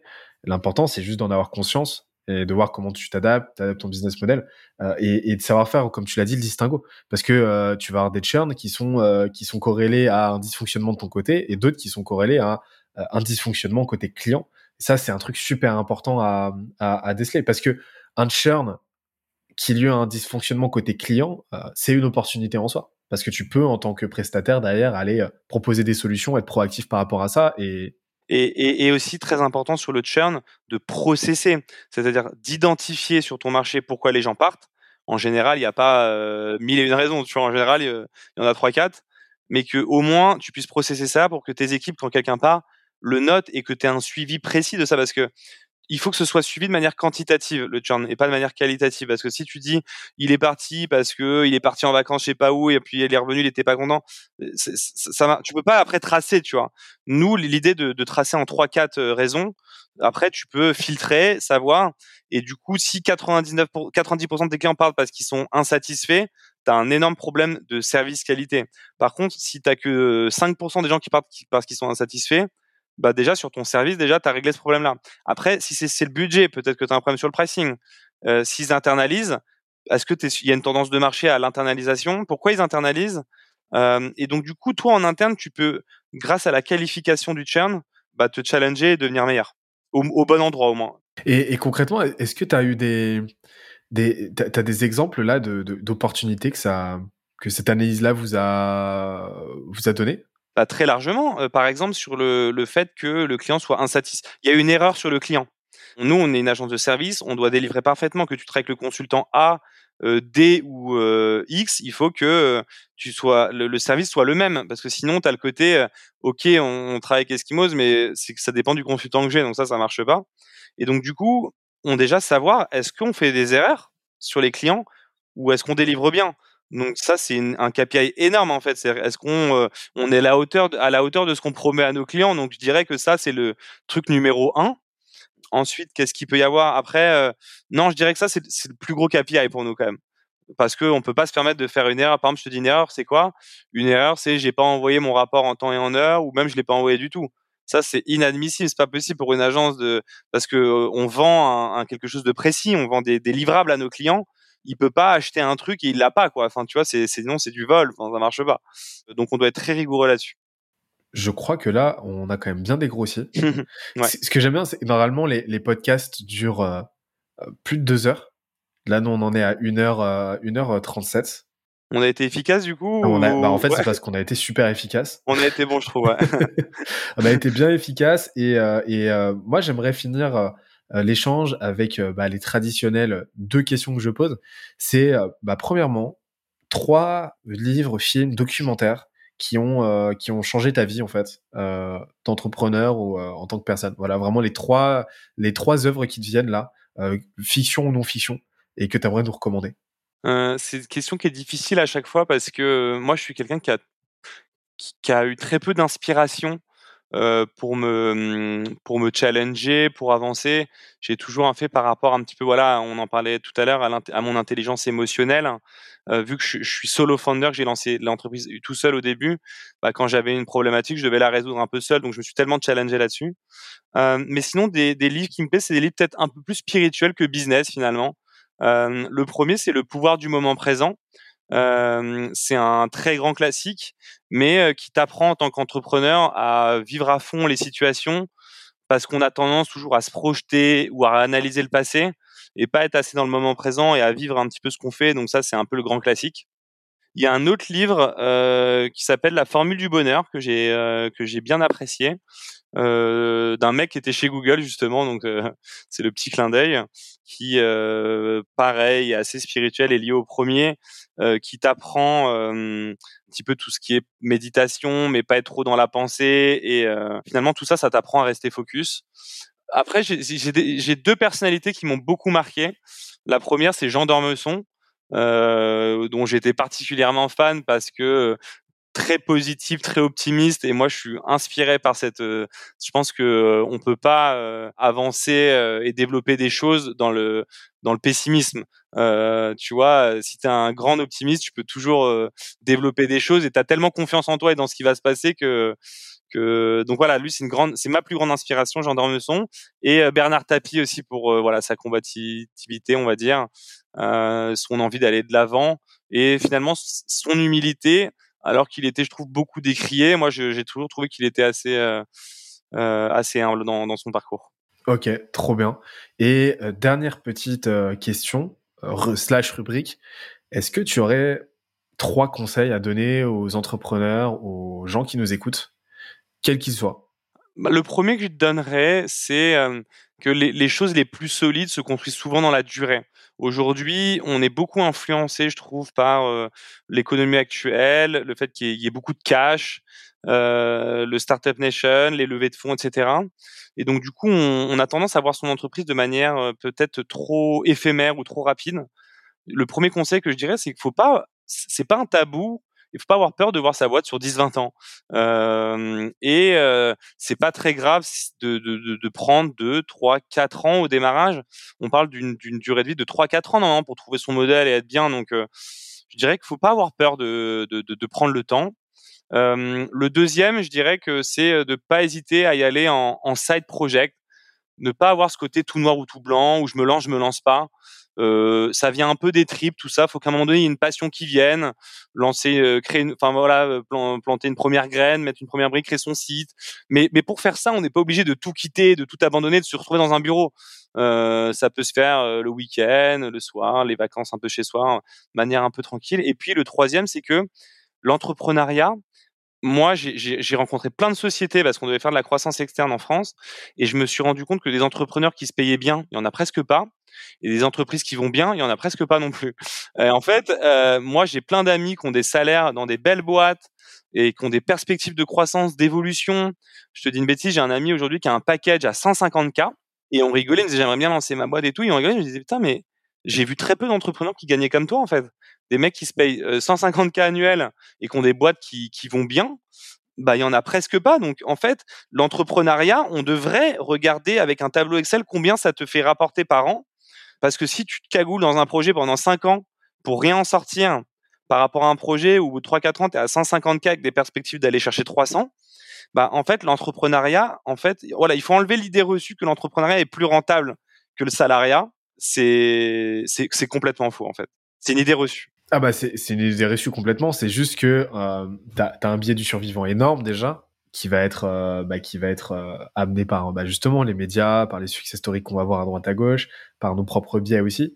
Mais mais clairement, en fait c'est le jeu qui t'apporte le gain potentiel le plus élevé, mais le gain potentiel le euh, moins probable.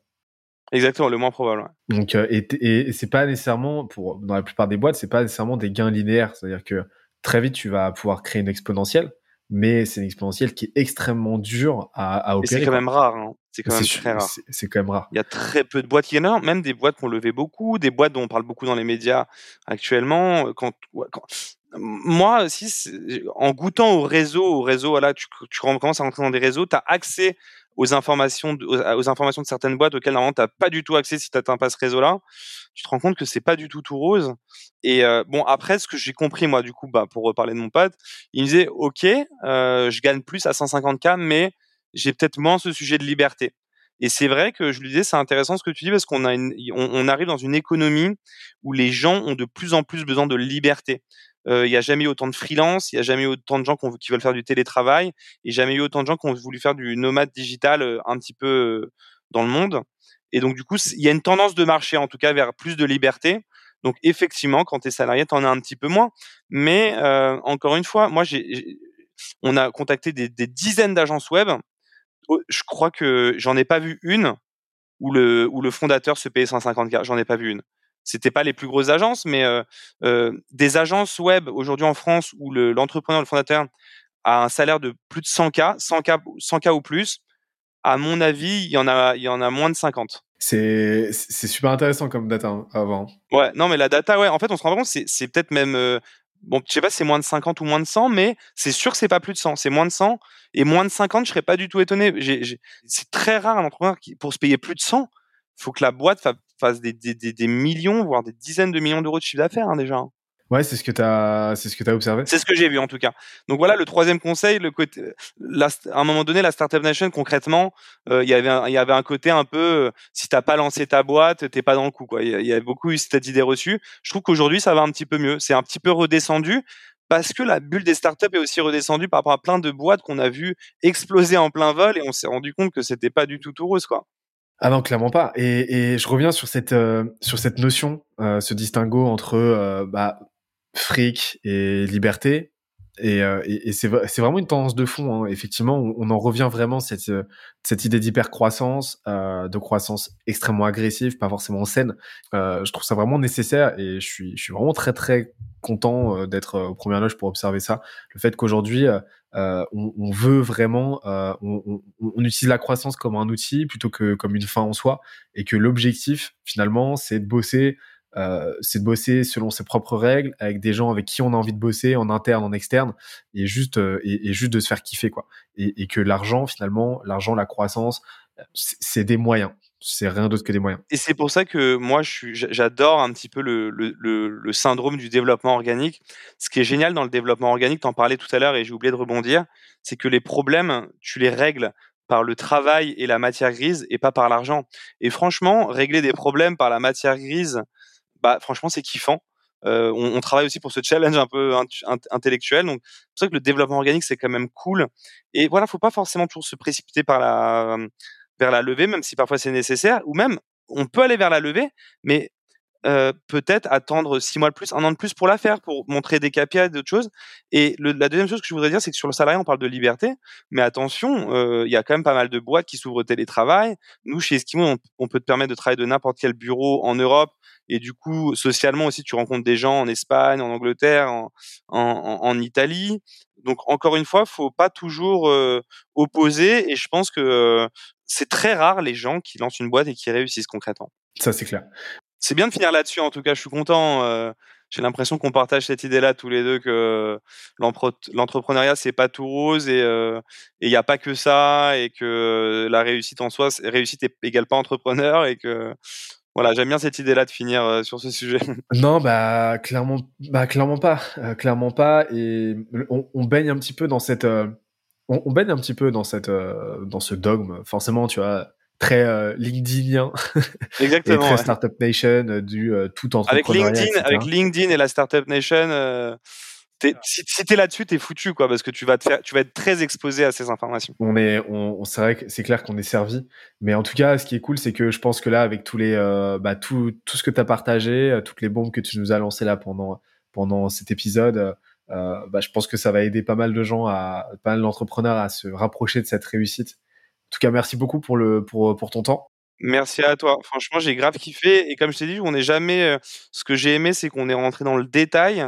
Du ben, ça, ça me plaît parce qu'on va. Enfin voilà, ce podcast va pouvoir montrer à nos partenaires, euh, euh, nos collaborateurs, nos clients, euh, tout le monde un petit peu comment Eskimo se vit de l'intérieur. Donc, euh, donc je te remercie. je suis content du contenu.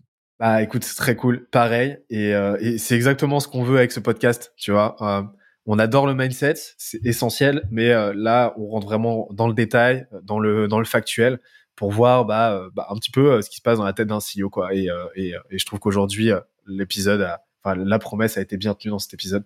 Merci beaucoup. Qu'est-ce qu'on peut te souhaiter pour l'année qui, qui qui a commencé là? Bah écoute, merci à toi aussi déjà. comme je t'ai dit, j'ai passé un super moment. Et euh, en plus, si on partage tous les deux le podcast sur LinkedIn entre tes abonnés et les miens, on devrait, euh, on devrait, on devrait faire pas mal de reach. Ça devrait se faire pas mal. Et, euh, et d'ailleurs, où est-ce qu'on peut te contacter euh, outre LinkedIn? Bah, sur, bah, LinkedIn essentiellement. Euh, sinon, il y a, je suis également aussi présent sur Twitter. Voilà. Et ce qu'on peut me souhaiter, ben plusieurs choses. Là, on vient de sortir le e-learning. Donc c'est nos consultants SEO qui ont lancé plusieurs modules qu'on vend 990 euros sur un an. Euh, pour se former au SEO, avec la possibilité de faire du question, euh, de la question-réponse avec nos consultants et du coup de se perfectionner sur ce levier-là. Et puis euh, l'internationalisation, pour le coup, c'est on est en plein dedans. Continuer de pénétrer les marchés européens et faire des skimos un acteur vraiment incontournable en Europe. Et voilà, avoir une belle boîte française dans le conseil qui rayonne à l'étranger, ça, ça serait super. La French Touch du SEO. Exactement. Salut Andrea, à très Salut Benoît, merci, à bientôt, au revoir. J'espère que l'épisode t'a plu autant que ça nous a plu de l'enregistrer et de le produire. Si c'est le cas, oublie pas de nous laisser une petite note, comme euh, on te l'a dit tout à l'heure, et euh, de le faire tourner autour de toi. Ça nous aide énormément à faire connaître le podcast, à nous faire connaître et à prêcher la bonne parole d'une croissance saine, durable et rapide. En attendant le prochain épisode, on se donne rendez-vous sur scalezia.co, s c a l e z i-a.co, où tu découvriras des cours, des vidéos et des lives en libre accès pour t'aider à faire décoller ta boîte comme jamais. C'est notre promesse, c'est ça qu'on aime faire et on va continuer de le faire. On se dit à très vite. Bye bye.